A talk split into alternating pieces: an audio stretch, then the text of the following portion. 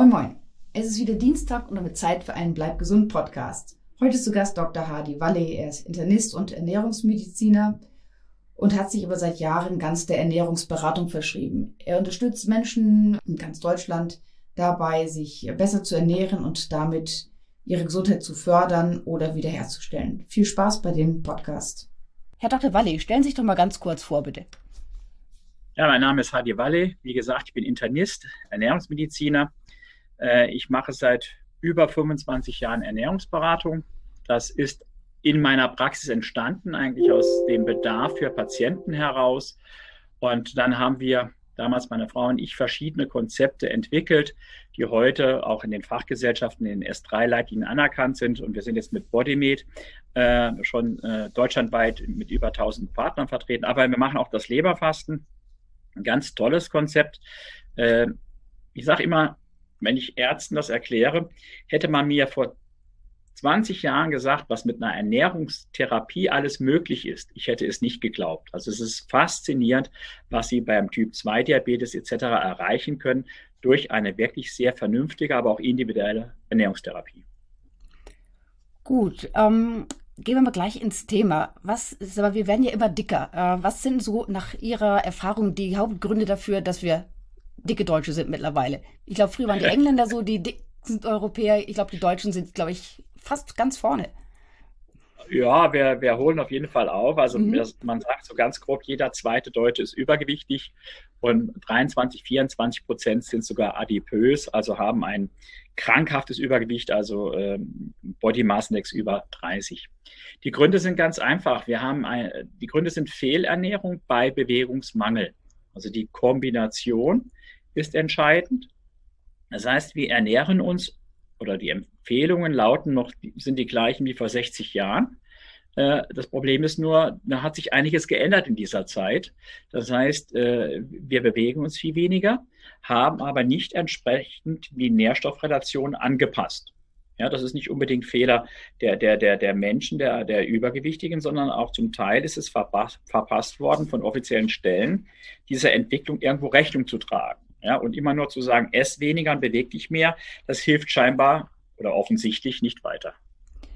Eben, ähm, was ich, wenn man sich so ein paar Videos von ihnen anschaut, äh, Kohlenhydrate scheinen so ein bisschen ein Problem zu sein. Sie verteufeln sie zwar nicht wirklich, aber äh, sie sagen immer, ähm, man muss es sich verdienen. Warum machen denn Kohlenhydrate dick? Ja, ganz einfach. Äh, ein, unser Körper kann ja Kohlenhydrate nur begrenzt speichern. Ja, also entweder sie verbrennen die, das heißt verdienen und sie bewegen sie sich, ja, oder er speichert sie oder er lagert sie zwischen. Äh, diese Speicherform heißt Glykogen. Das äh, kann er dann im Muskel machen, überwiegend, oder in der Leber.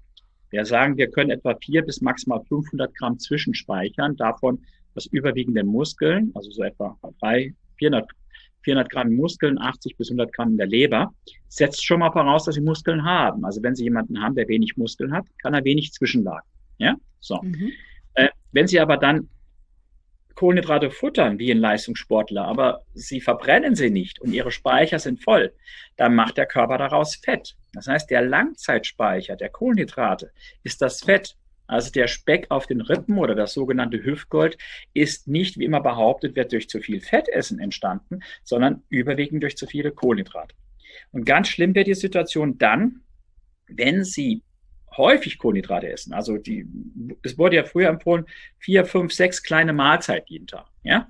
Und mhm. diese Zwischenmahlzeit können auch das Obst sein. Ist ja Fructose drin. Die Smoothies, die oft mit Bananen und was angereichert sind, enthalten Stärke zum Beispiel.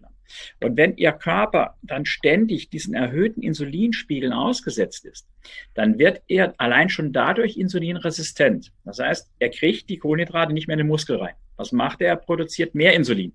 Das verschärft die Situation. Diese hohen Insulinspiegel triggern aber den Weg direkt von den Kohlenhydraten ins Fettgewebe und hemmen die Fettverbrennung. Das heißt, sie kommen in eine Falle hinein.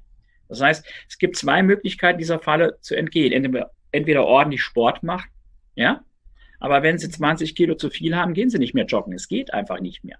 Oder ich habe ja Patienten bei mir, die haben schon einen Typ 2 Diabetes, die haben künstliches Kniegelenk etc. Die können das nicht über Sport machen, also bleibt nur noch die Stellschraube Kohlenhydrate reduzieren. Das ist eigentlich das Entscheidende.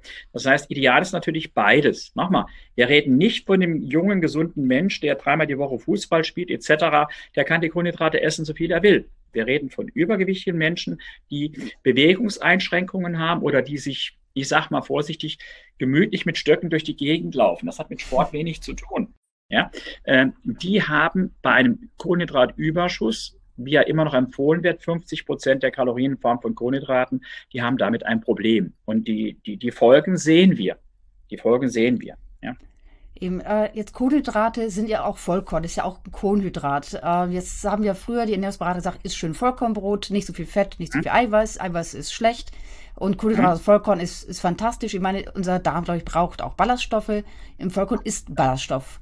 Äh, ja. Trotzdem ähm, hilft es dir nichts, wenn ich jetzt sage, okay, ich esse keine weißen Nudeln mehr, sondern nur noch Vollkornbrot. Ich werde wahrscheinlich trotzdem ja. dick.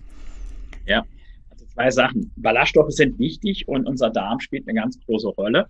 Aber Ballaststoffe sind ja nicht nur in Vollkornprodukten drin. Auch die Gemüse enthalten sehr viele Ballaststoffe. Salat enthält Ballaststoffe. Ja? Äh, das heißt also, diese einseitige Sicht, äh, Vollwert wäre nur Vollkorn, stimmt so nicht. Also Gemüseballaststoffe sind ganz, ganz wichtige Ballaststoffe. Für mich persönlich sogar wichtiger. Das ist das eine. Das zweite ist äh, Vollkorn, also wenn Kohlenhydrate, dann eher Vollkorn.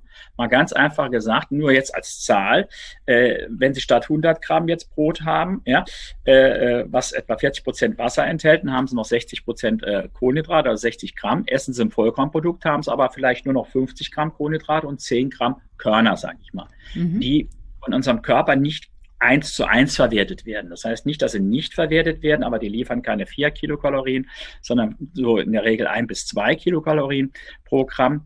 Äh, sie verzögern die Aufnahme, das heißt, der Insulinspiegel wird geklettet. Sie quellen, sie machen also länger satt und sie sind natürlich Futter für unsere Darmbakterien. Ja? Das Problem ist nur, dass sie heute ja als Vollkorn meistens ja eine Mogelpackung bekommen. Also vor Corona war ich relativ viel noch in Deutschland unterwegs ich habe mir fast abgewöhnt, morgens ein Vollkornbrötchen zu essen. Ich habe lieber ein normales Weißmehlbrötchen gegessen. Weil was sie da in der Regel als Vollkornbrötchen angeblich vorgesetzt bekommen, ist ein braun gefärbtes mit Maltose, also Malzzucker gefärbtes Brötchen, wo drei Streusel drüber sind. Das ist eine echte Mogelpackung. Da esse ich lieber ein normales Brötchen. Da ist äh, am Ende des Tages sogar weniger Zucker drin, weil keine Maltose drin ist. Ja, also wenn Sie echt Vollkorn wollen, dann müssen Sie echt zur echten Bäckerei gehen. Bei bei den Backfilialen, da wissen ja, die wissen ja gar nicht, was da drin ist. Ja, äh, und zum anderen oder Sie backen selber, wenn Menschen das wollen. Aber selbst da, äh, es wird überschätzt. Also es gibt ja die Begriffe glykämischer Index, glykämische Last kennen Sie vielleicht. Also ja. Mhm. ja ähm, es gibt ganz gute Arbeiten, die sagen, am Ende des Tages macht das sicher 10 Prozent oder sowas macht das schon aus. Aber am Ende des Tages kommt es darauf an, die Kohlenhydrate insgesamt, egal jetzt aus Vollkorn etc. zu reduzieren. Also ich sage, wenn du Kohlenhydrate reduzierst, zuerst mal die Weißmehlprodukte weglassen, ja. Mhm. Aber es ist nicht damit gelöst, jetzt statt Spaghetti Vollkornspaghetti zu essen und statt, äh, was ich, fünf bis sieben Scheiben äh, äh, Weißmehl jetzt fünf bis sieben Scheiben Vollkorn zu essen. Das löst das Problem nicht. Sie müssen dennoch die Kohlenhydrate reduzieren. Das heißt, das mache ich am besten, indem ich äh, so eine große Gemüse- und Salatportion esse und dann ja. noch Eiweiß ergänze und wenn ich vielleicht ja. noch Sport gemacht habe, dann noch, was ich, drei Kartoffeln. Ja, also ähm, ich versuche den meinen Kursteilnehmern oder den, den, den Patienten oder Menschen zu erklären, mit einfachen Regeln, wie sie Dinge besser machen können. Ich will nicht sagen mhm. richtig oder falsch, aber besser machen können. Und da gibt es bei mir so eine Regel, die heißt kein Tag ohne Salat. Ja, aber Salat heißt jetzt nicht in Beilagen Salätchen, sondern ich sage den Teller, also den normalen großen Teller, den Sie haben, zuerst mal komplett voll mit Salat. Ja, also ordentlich mhm. Salat essen. Äh, bitte kein Fertigdressing, das ist wieder das Problem, sondern äh, idealerweise ein gutes Olivenöl, bisschen Essig, Pfeffer, Salz, fertig. Ja, so. Mhm. Danach gibt es eine Regel: Gemüse ohne Begrenzung. Also äh, ich, ich äh, versuche nicht den Teilnehmern die Essensmengen zu begrenzen, weil es gibt so Begriffe, können wir gleich drüber reden, wie Energiedichte. Ich sage also Gemüse ohne Begrenzung, also ordentlich Gemüse am Teller. Dann ein guten Eiweißträger, ob das Fisch ist, ob das ein Biofleisch ist, also ordentlich Eiweißträger. Und dann haben sie noch ein Eckchen für ein oder zwei oder maximal drei, jetzt nicht Pommes oder Kroketten, sondern Pell- oder Salzkartoffeln. Ja, mhm. so. Und wenn Sie dann noch einen Apfel als Nachspeise essen, ist Ihr Bauch voll. Dann haben Sie überhaupt nicht mehr das Problem, dass Sie noch ein Tiramisu oder sonst was brauchen. Das mhm. heißt, Sie müssen den Teilnehmern, also die klassische Ernährungsberatung, ich will jetzt nicht, jed, also nicht pauschalieren, aber läuft oft so, dass den Leuten erklärt wird, was sie nicht mehr essen dürfen. Ähm, Dann will ich aber haben. Eh. Ja, das wissen mhm. die eh. Also ich, jedem ist klar, dass er mit, was ich, äh, Schwarzwälder Kirschtorte nicht unbedingt abnimmt. Ja, und dass, dass das Bier auch nicht das Abnehmgetränk ist. Aber trotzdem, äh, irgendwie haben die Leute Probleme damit. Warum? Ähm, wenn sie ein Kind was wegnehmen wollen, sagt das, nee, will ich behalten. Wenn ich aber sage, ich gebe dir dafür was anderes, also ich biete einen Tausch an, und das mhm. andere ist vielleicht auch attraktiv, dann haben sie eine Chance auszutauschen. Mhm. Und das ist das Prinzip meiner Ernährungsberatung. Ich sage, äh, es geht nicht darum, wegzulassen. Ich erkläre den Teilnehmern, was sie bewusst viel essen sollen. Also nicht wenig mhm. essen, der Ansatz ist genau umgekehrt. Ich sage bewusst viel essen und wenn Sie dann wirklich den Bauch voll haben und Sättigung hat nichts mit Kalorien zu tun. Das ist ja der Fehler mhm. bei dieser Kalorienzählerei. Sättigung hat was mit Volumen, Gewicht im Bauch zu tun und Eiweiß nachher noch. Ja? Und wenn ich den Leuten beibringe, was sie alles essen sollen, bewusst, dann haben die oft gar nicht mehr das Verlangen, die anderen Dinge zu essen. Dazu muss ich aber mit ein paar Irrtümern aufräumen, dass man sagt, Eier, zwei Eier die Woche.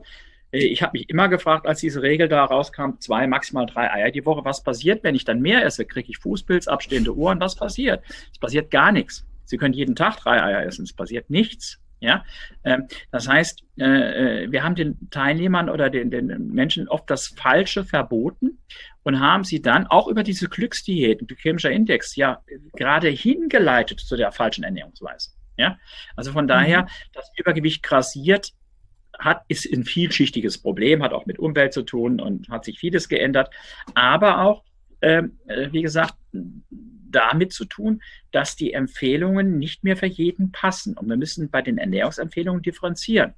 Wen habe ich vor mir? Einen insulinresistenten Menschen, einen mit Diabetes, Prädiabetes oder habe ich einen jungen sportlichen Menschen vor mir? Ja? Vor 60 Jahren, als diese Ernährungsempfehlungen, die bis heute eigentlich im Großen und Ganzen gültig sind, sah die Welt ganz anders aus. Da haben die Leute körperlich schwer gearbeitet, die sind zu Fuß zur Arbeit gegangen, da hat man noch ein, äh, das, das wissen Sie gar nicht mehr wahrscheinlich, äh, da gab es in Kaufhäusern maximal Rolltreppen nach oben, runter mussten sie laufen, Aufzüge waren selten. Der Rasenmäher fuhr nicht alleine durch die Gegend, wurde mit dem Smartphone gesteuert, sondern sie haben zum Teil noch mit der Sense oder so ein Rasenmäher geschoben und, und, und. Das heißt, Autos hatten keine Servolenkung. Ich hatte noch mhm. als junger Kerl einen VW-Bus, da müssten sie heute vorher ins Fitnessstudio gehen, um mit dem Ding einzuparken. Der hatte keine Servolenkung, da haben sie richtig Krafttraining gemacht. Mhm. Das heißt, da hat sich so vieles geändert aber wir essen noch wie zu diesen Zeiten. Und das passt nicht mehr übereinander. Was sind denn heute so die größten Hindernisse daran abzunehmen? Äh, ist es unsere mangelnde Disziplin? Äh, ist es äh, die Fettleber, von der wir auch schon sprachen? Äh, was hält uns ab? Oder ja, zwei Dinge. Also wenn Sie, wenn Sie eine Fettleber haben, ja, mhm. dann ist es für Sie schwierig abzunehmen dann ist es günstig, zuerst die Leber zu entfetten. Also da gibt es in Tübingen eine sehr gute äh, Forschergruppe, Professor Norbert Stephan und Hans-Ulrich Hering. Die haben so eine äh, Tübinger Familienuntersuchung laufen, schon längere Zeit, TÜV, TÜF. Und die haben in dieser Gruppe dann Menschen selektiert, die entweder schon einen Prädiabetes hatten, also von denen man angenommen hat, aufgrund erhöhter Nüchternblutzuckerwerte oder grenzwertiger Blutwerte, dass die die nächste Zeit einen Typ-2-Diabetes entwickeln würden. Ja? Die mhm. hatten auch oft auch Diabetesfamilie. Also sie haben so eine Subgruppe isoliert. Und dann haben sie einfach geguckt mit einem, äh, das hieß dann Tübinger Lebensstil-Interventionsprogramm, also mit einem strukturierten Programm, diese Menschen zu coachen, Ernährung, Bewegung, also Lebensstilmaßnahmen, mhm. kann ich damit das Gewicht reduzieren und den Diabetes verhindern. Das heißt, die haben also eine Ernährungsberatung bekommen, die haben etwa 1600 Kilokalorien gegessen und die haben zwei, dreimal die Woche äh, unter Anleitung auch Sport gemacht. Ja? Und die gute Botschaft an dem Ganzen, es funktioniert. Also das heißt, die konnten Gewicht reduzieren, konnten ihren Stoffwechsel verbessern. Die schlechte Botschaft, es funktioniert nicht bei jedem. 24 Prozent, also fast ein Viertel, hat genau das gemacht, was die anderen auch gemacht hat, hatten, aber ohne Erfolg. Das heißt, die haben eigentlich nicht abgenommen, und der Stoffwechsel hat sich auch nicht verbessert. Zum Teil haben sie sogar zugenommen. Dann haben gesagt, das kann doch nicht sein. Waren die nicht äh, äh, compliant, also haben die sich nicht dran gehalten? Doch, die haben sich dran gehalten. Dann haben sie nachgeguckt, wo liegt das Problem? Ja, und am Ende, ich mache es jetzt kurz, kam raus, das waren die Menschen mit einer Fettleber, die dieses Problem hatten. Das heißt, wenn vier Leute das Gleiche tun, ja, und einer hat eine mhm. Fettleber, dann sind drei erfolgreich und einer nicht. Was ist die Konsequenz daraus? Das sehe ich wirklich in meinem Ernährungsberatungsalltag. Wenn ich den Hinweis habe, dass jemand eine Fettleber hat, und das ist nicht immer über den Body Mass Index zu sehen. Also es gibt auch schlanke Menschen mit Fettleber. Ja, also können nicht sagen, dick mhm. ist gleich Fettleber und dünn ist gleich gesund. Das ist schon längst nicht mehr so gültig. Ja, also wenn ich Hinweise habe, dass jemand eine Fettleber hat, dann lasse ich den zuerst mal Leberfasten. Also die, ich versuche die Leber zu entfetten mit einem Intensivprogramm über 14 Tage. Und da nimmt er auch schon ab, aber da geht es primär darum, die Leber zu entfetten. Und ich sage ganz bewusst, diese Stoffwechselblockade zu lösen. Und danach ist dann ein gutes äh, Gewichtsreduktionsprogramm, ich sage mal, zumindest erfolgreicher. Ähm, wir sprechen jetzt hier schon mal über Fettleber. Ähm, man kann ja die, die Leber im Ultraschall sichtbar machen und erkennt ja dann, ob die Leber verfettet ist. Ist das, genau. ähm, so, ich glaube, so, es müsste mindestens so 10, 15 Prozent sein, dass man es erkennt. Was ist, ja. wenn ich jetzt meinetwegen bei 9 Prozent liege? Dann sieht man es ja wahrscheinlich ja, nicht im Ultraschall. Ist das dann noch problematisch als Fettleber oder ist das so, dass Sie sagen, ach, kein Problem? Ja, also eine beginnende Fettleber, äh, andersrum, ein mhm. bisschen schwanger ist ja auch schwanger. Ne? Also ja. äh, äh Fettleber ist Fettleber. Mhm. Ähm, das ist aber das große Problem. Also ich sage meinen Teilnehmern immer, wenn ihr Hausarzt im Ultraschall eine Fettleber gesehen hat, dann ist es auch eine. Mhm. Das Problem ist nur, wenn er keine gesehen hat, können Sie trotzdem eine haben. Also das heißt, dieser Ultraschall ist nicht sensitiv genug. Das heißt, äh, erst ab 10, 15 Prozent, je nach Gerät und wie die Speckschicht drüber ist, kann der das erst erkennen. Wir reden aber von der Fettleber, wenn mehr als 5,56 Prozent der Leber verfettet sind. Und das hat schon Stoffwechselauswirkungen. Ja, mhm. so. Genauer wäre zum Beispiel eine, eine Kernspintomographie. Aber die macht man ja nicht aus Jux und Dollerei, ist teuer und so weiter. Ähm, auch normale Leberwerte schließen eine Fettleber nicht aus. Ja, das heißt also, wenn Sie hohe Leberwerte haben und der Ultraschall zeigt eine Verfettung der Leber, dann ist es wahrscheinlich eine Fettleber. Das muss man gucken, was ist die Ursache. Es kann aber auch sein, dass Sie jetzt zum Beispiel ein Abnehmproblem haben, dass Sie schon erhöhte nüchtern Blutzuckerwerte haben, die vielleicht auf den Diabetes hinweisen können. Muss man vorsichtig mhm. sein, da gehört noch ein bisschen mehr dazu. Und der Hausarzt sieht aber im Ultraschall keine Fettleber oder er ist sich nicht sicher, sagen wir mal so. Ja, und die Werte sind normal. Ähm, äh, eine Kernspintomographie wird er aus dem Grund nicht machen, weil da sagt die Krankenkasse, das ist, ist zu teuer. Ja? Und da arbeiten wir gerne mit einem Wert, der heißt Fettleberindex, Fatty Liver Index der ist eigentlich gar nicht so neu, von 2006 von der italienischen Arbeitsgruppe, erstmalig vorgestellt, aber inzwischen gut etabliert. Der ist auch nicht 100 Prozent, muss man auch sagen. Der, der, der arbeitet mit Wahrscheinlichkeiten. Ja, das heißt, wenn der Wert eine gewisse Schwelle überschreitet, kann man sagen, mit 80 Prozent Wahrscheinlichkeit, mit 90 Prozent Wahrscheinlichkeit haben Sie eine Fettleber. Nochmal, wenn ich mhm. Ihnen sage, mit 90 Prozent Wahrscheinlichkeit haben Sie eine Fettleber, kann ich auch noch in 10 Prozent mhm. nehmen. Ja. ja? Mhm. Wenn ich aber dann noch sehe, was ich, Sie haben schon erhöhten Nüchternblutzuckerwert und Sie haben einen Teilchenumfang als Frau von einem Meter, sage ich mal, dann, dann äh, Sie lachen, das ist nicht selten, ja, äh, dann, äh, dann schadet Ihnen auf keinen Fall mal so ein Leberfasten, jetzt unabhängig, ob Sie wirklich eine mhm. Fettleber haben oder nicht. Ja? Also das heißt, wir arbeiten hier mit Wahrscheinlichkeiten, weil genau wüssten wir es, wenn wir ein MRT machen, also Kernspintomographie oder noch genauer ist, wenn wir reinstechen, Leberfunktion als Gewebeuntersuchung machen. Mhm. Nur, das ist ja mit Risiken mhm. verbunden. Wenn ihr jetzt nicht hingehen äh, und aus den Gründen diese invasiven Untersuchungen machen, äh, das wäre jetzt wirklich übertrieben. Ja, also von daher äh, kann ich mit dem Fettleberindex gut arbeiten, aber äh, glauben Sie mir, die meisten Patienten, die zu mir kommen, da, die haben nicht das, das Frühstadium, äh, die haben nicht grenzwertige Sachen, da ist, ich sag, die haben bis zum Anschlag eine Fettleber, deutsch gesagt. Ja, mhm. also wir reden jetzt ja nicht von diesen Grenzfällen, wo man drüber diskutieren kann, ja, äh, die vielleicht auch durch einen gesunden Lebensstil ihrer Fettleber, die beginnende Fettleber in drei Monaten auch weg haben, sondern ich habe ja eher die Patienten, die zu mir kommen, leider, weil sie erst Diagnose Typ 2 Diabetes haben oder weil der Arzt sagt, jetzt kommen wir mit Tabletten nicht mehr klar, jetzt müssen wir spritzen oder weil die es junge Frauen sind mit dem PCO-Syndrom, also ähm, polyzystischen Ovar-Syndrom, also Kinder kriegen wollen, aber aufgrund von Stoffwechselstörungen das nicht klappt, etc. Also ich bin ja, bin ja Arzt, wir haben ja vorhin gesagt Internist und die, die Bodymate-Welt ist ja eher so Ernährungsfachkräfte oder, oder Ärzte, also Leute, die im Gesundheitssystem tätig sind. Und äh, da haben wir leider, sage ich eigentlich, äh mehr äh, also sehr viel zu tun mit Menschen, äh, wo wir versuchen, möglichst viel noch zurückzudrehen. Besser wäre es natürlich, früher anzusetzen, Prävention. Ja, äh, nur das Problem ist, da erreiche ich sie ja nicht. Ja, das ja, Problem klar. ist ja, die Leute kommen ja oft erst, wenn sie Leidensdruck mhm. haben. Ja?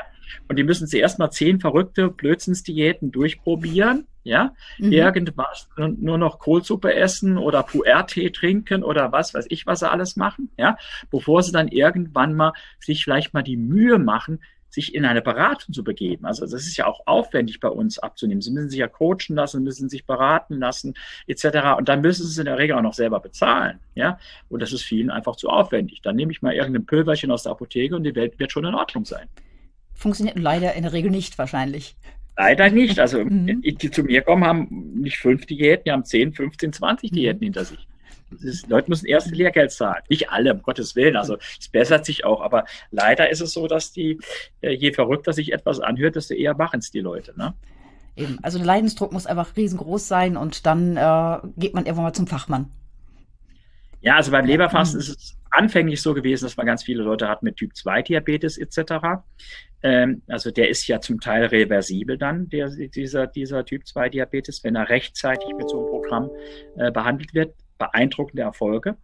Aber inzwischen hat sich das schon rumgesprochen, dass wir also, ich würde fast sagen, ein Drittel der Teilnehmer schon im präventiven Bereich haben, mhm. die also schon sagen, äh, jetzt gerade in der Fastenzeit zum Beispiel, ich will mal was für meinen Körper tun, ich will mal so ein bisschen Frühjahrsputz machen, ja, oder sagen eben in meiner Familie gibt es Risikokonstellationen und ich habe gehört, da kann man sehr früh intervenieren. Also das Gesundheitsbewusstsein der Bevölkerung steigt meiner Meinung nach. Nicht bei allen, mhm. aber diejenigen zu uns kommen. Also ich glaube, es, es, es verschiebt sich mehr hin auch zu, zum Präventionsbereich. Ja, also wir sind ja in der Arztpraxis entstanden, aber ich habe eben schon gesagt, wir arbeiten auch mit Ernährungsfachkräften zusammen, zum Teil Apothekern etc. Also das heißt, verschiebt sich schon auch, dass sich die Menschen Gedanken drüber machen, dass Gesundheit nicht selbstverständlich ist und dass Gesundheit auch was damit zu tun hat, dass ich auch vielleicht ich sag mal im Alter oder dauerhaft eher mir einen gewissen Wohnstand leisten kann.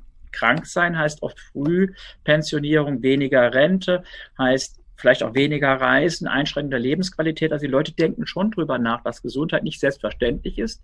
Und dieser Glaube vor 20 Jahren, dann gehe ich halt zum Doktor, der gibt mir eine Tablette und die Welt ist in Ordnung, der hat sich ein bisschen gewandelt. Also manche sind auch müde, dass sie sagen, immer mehr Tabletten, immer mehr tun. Die wollen auch aktiv mit an ihrer Gesundheit mitarbeiten. Ja, das ist eigentlich mhm. ideal, wenn der Patient bereit ist, das auch umzusetzen, was der Arzt sagt. Aber eben wie zu Beginn gesagt, nicht, nicht Verbote und erhobener Zeigefinger und du musst ja nur und so, das funktioniert nicht. Ja, sondern man muss dann auch den Teilnehmern konkrete Programme anbieten.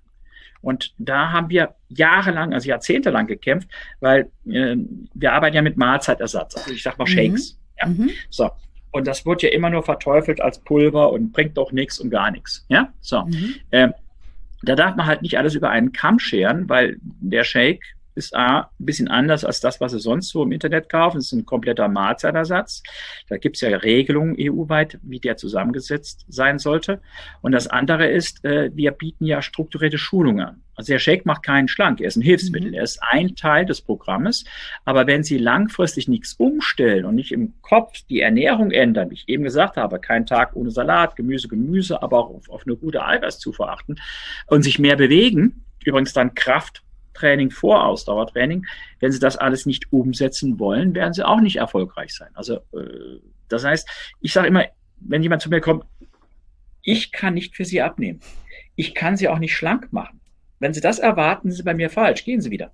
Ich kann Ihnen nur helfen, dass Sie das machen. Ja, Sie müssen das umsetzen. Sie müssen Ihren Lebensstil ändern. Sie müssen umdenken. Ich kann Ihnen da dabei helfen, aber ich kann Ihnen, glaube ich, oder viel äh, Menschen besser helfen als bisher, weil es gibt kein Kleid, das jedem passt. Das heißt, durch Sport abnehmen können meine Teilnehmer in der Regel nicht. Warum? Weil sie gar nicht diese Intensität schaffen die ich bräuchte, um den Sport abzunehmen. Ja, so. Mhm. Jetzt, jetzt sagen, aber ich vertrage keine Milch. Ja, und ja, macht doch Shakes mit Milch. Das ist überhaupt kein Problem. Wir haben von veganen Shake, Milchzucker frei. Das ist ja heute alles kein Problem. Also das heißt, wir haben heute so viele Möglichkeiten, jemanden auf seine persönliche Situation zugeschnitten zu, zu beraten. Und das war ja früher auch das Problem, da hieß es nur Vollwert, nur, nur Gemüse, nur das, ja. Nein, wir haben eine solche Lebensmittelvielfalt. Ja, und aus diesem Spektrum müssen wir dann das auswählen, was zu Ihnen passt. Und wenn Sie sagen, aber ich will mehr Kohlenhydrate essen, sage ich, kannst du machen. Da musst du dich aber auch mehr bewegen. Zaubern kann ich nicht. Wenn du dazu bereit bist, dann sind für dich Kohlenhydrate nicht unbedingt ein Problem. Wenn du dazu aber nicht bereit bist, also ich kann nicht sagen, wasch mich, aber mach mich nicht nass. Das geht mhm. nicht. Ja, äh, das erwarten manche. Manche versprechen das auch. Ja, im Internet finden sie die tollsten Programme. Da sage ich ganz ehrlich, nee, also am Ende des Tages zählt schon irgendwo die Kalorienbilanz. Ja. Mhm. Und ob sie schnell, ich kann auch nicht vorher, vorhersagen, wie schnell sie abnehmen werden. Ich bin doch kein Prophet. Ich weiß doch gar nicht, was sie so im Alltag alles treiben. Ja, und wenn sie sich äh, nicht konsequent ans Programm halten, wird es auch nicht funktionieren. Also das heißt, äh, wir müssen hier so so eine Gemeinschaft, so ein Agreement schaffen, so eine Vereinbarung. Ich sage, wo mhm. wollen Sie hin? Bis wann wollen Sie hin? Und was sind Sie bereit dafür zu tun? Ja, so. Und dann kann ich Ihnen verschiedene Wege aufzeigen. Es gibt auch Leute, die haben eine Fettleber, sagen, nee, das Leberfass ist mir zu radikal, 14 Tage nur Shake und so will ich nicht. Sag ich, du kannst dein Leber auch mit Bodymeat entfetten, mit anderen Programmen. Nur da brauchst du halt nicht 14 Tage, sondern drei Monate. Nochmal, es gibt immer ein paar Wege nach oben. Ja? Und Sie können natürlich auch durch reine Ernährungsumstellung Bewegung abnehmen. Nur die Statistik, die großen Studien, die langfristigen, sauberen Studien, die auch Dropouts alles berücksichtigen, sagen, normalerweise schaffen Sie da als Frau maximal vier Kilo mehr. Ist nicht drin in einem Jahr. Ja? So, mhm. äh, ja, mal im Einzelfall gibt's alles. Joschka Fischer war mal ganz schlank. Ja, aber man muss ja gucken, wie sieht's hinten, hinten raus aus. Ja, und ja, da. Das Halten ist ja das Problem. Denn abnehmen, glaube ich, kann jeder irgendwie, aber halten ist, glaube ich, das ganz große Problem. Ich meine, es gibt auch diese Abnehmgruppen äh, aus den USA äh, und ich kenne viele, die haben mitgemacht, die sind alle wieder fett geworden. Ich kenne keinen, der es gehalten ja. hat. Ja, also wir haben jetzt fünf mhm. Jahres, also jetzt nicht letztes Jahr im Mai, äh, fünf Jahresdaten mit unserem Programm äh, publiziert in der, na, also in einer Zeitschrift mit Peer-Review-Verfahren, also in einer sag mal, ordentlichen Zeitschrift, wo man da äh, die Daten auch glauben kann, äh, da sind die fünf Jahresergebnisse besser als die üblichen Programme nach einem Jahr. Ja, also das heißt, mhm. es geht schon, dass man halten kann. Aber ähm, es sind doch nicht immer die Teilnehmer dran schuld, sondern die Art der Gewichtsabnahme entscheidet über den Langzeiterfolg. Was will ich damit mhm. sagen? Ähm, ich habe vorhin gesagt, wir, wir, wir können Ihren Körper vermessen. Wir machen eine Körperkompartimentanalyse. Ich sehe, wie viel Fett, wie viel Muskel, wie viel Wasser, sagen wir ganz grob, Ihr Körper, äh, aus, wie, äh, wie, also wie er zusammengesetzt ist. Ähm, wenn Sie FDH machen, werden Sie abnehmen. Aber Gewichtsreduktion war gestern, Abspecken ist das Ziel. Adipositas heißt ja eine über das Normalmaß hinausgehende Vermehrung des Körperfettes. Also es geht ums Abspecken. Ja, mhm. das ist eine. Nicht um Kilos verlieren, sondern um Fett verlieren. Und das zweite ist aber genauso wichtig. Sie müssen ihre Muskeln idealerweise erhalten. Ja? Mhm. So, das heißt, dieses Fett-Muskel-Verhältnis, das ist entscheidend für ihre Gesundheit und für ihren Stoffwechsel. Also ich sage mal ganz einfach, Sie haben diesen Body Mass Index, kennen Sie ja, also ja. Ihr Gewicht Kilo geteilt durch die Größe im Quadrat. Da sagt man, bis 25 ist normal. Das haben mhm. Sie im BMI 24. Ja?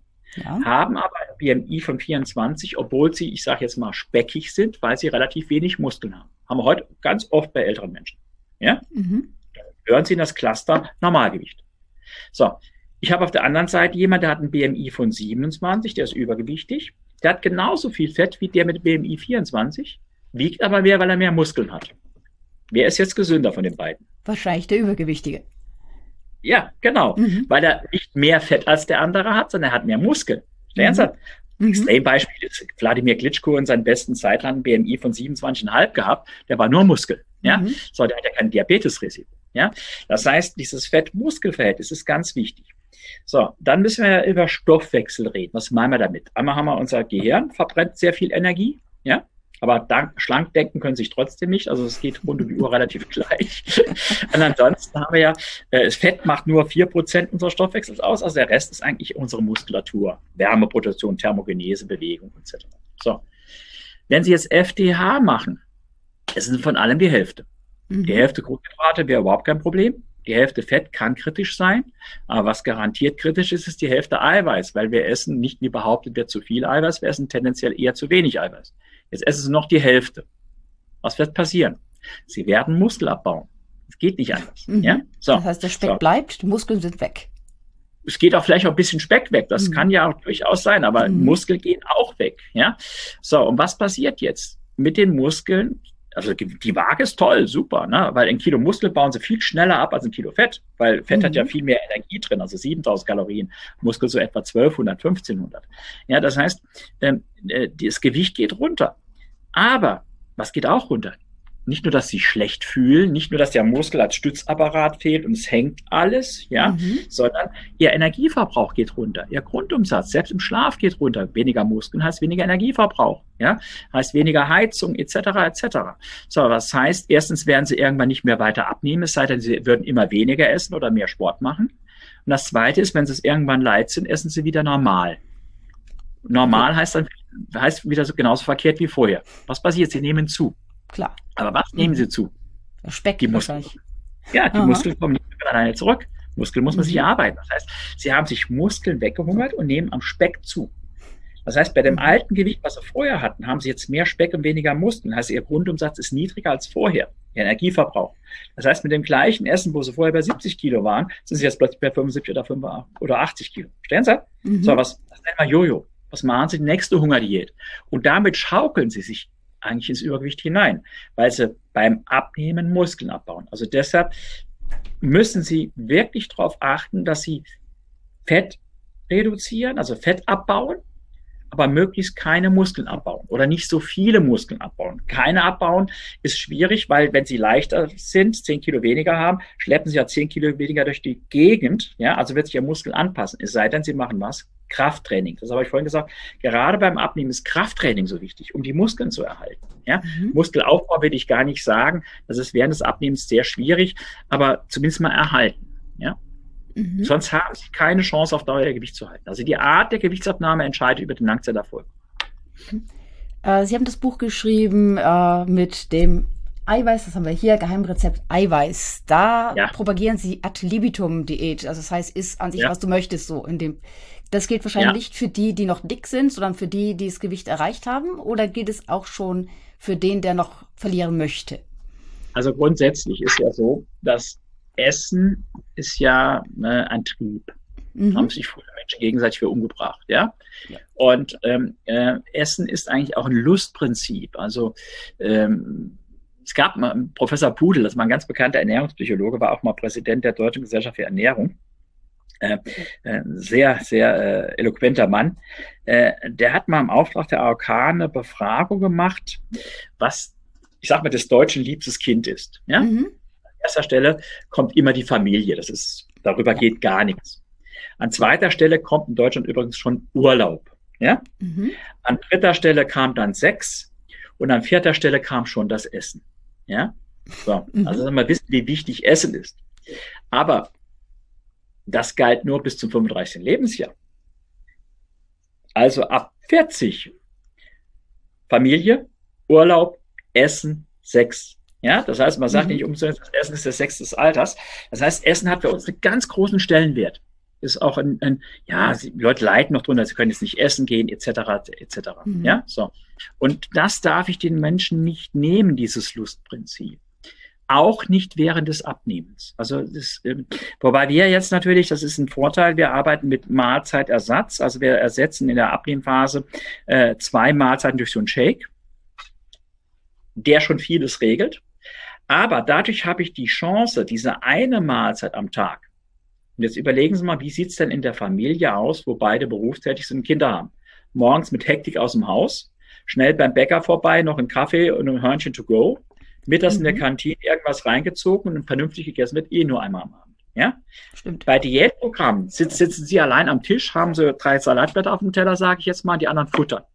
Bei unserem Programm ist, essen Sie abends gemeinsam mit der Familie Salat von weg, Gemüse ohne Begrenzung, ohne hochwertigen Eiweißträger, weil diese eine Hauptmahlzeit ist gar keine Diätmahlzeit. Die kann dann 600, 700 Kilokalorien enthalten. Also eine ganz vollwertige Mahlzeit, ja, weil wir mit den Shakes ja schon diese Fettverbrennung über 20 Stunden quasi regeln. Ja, mhm. so.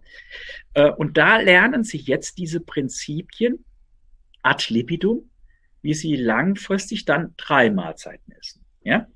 Und da müssen Sie eins dazu wissen, unser Magen kennt keine Kalorien. Also es ist ein Irrtum, dass Kalorien satt machen.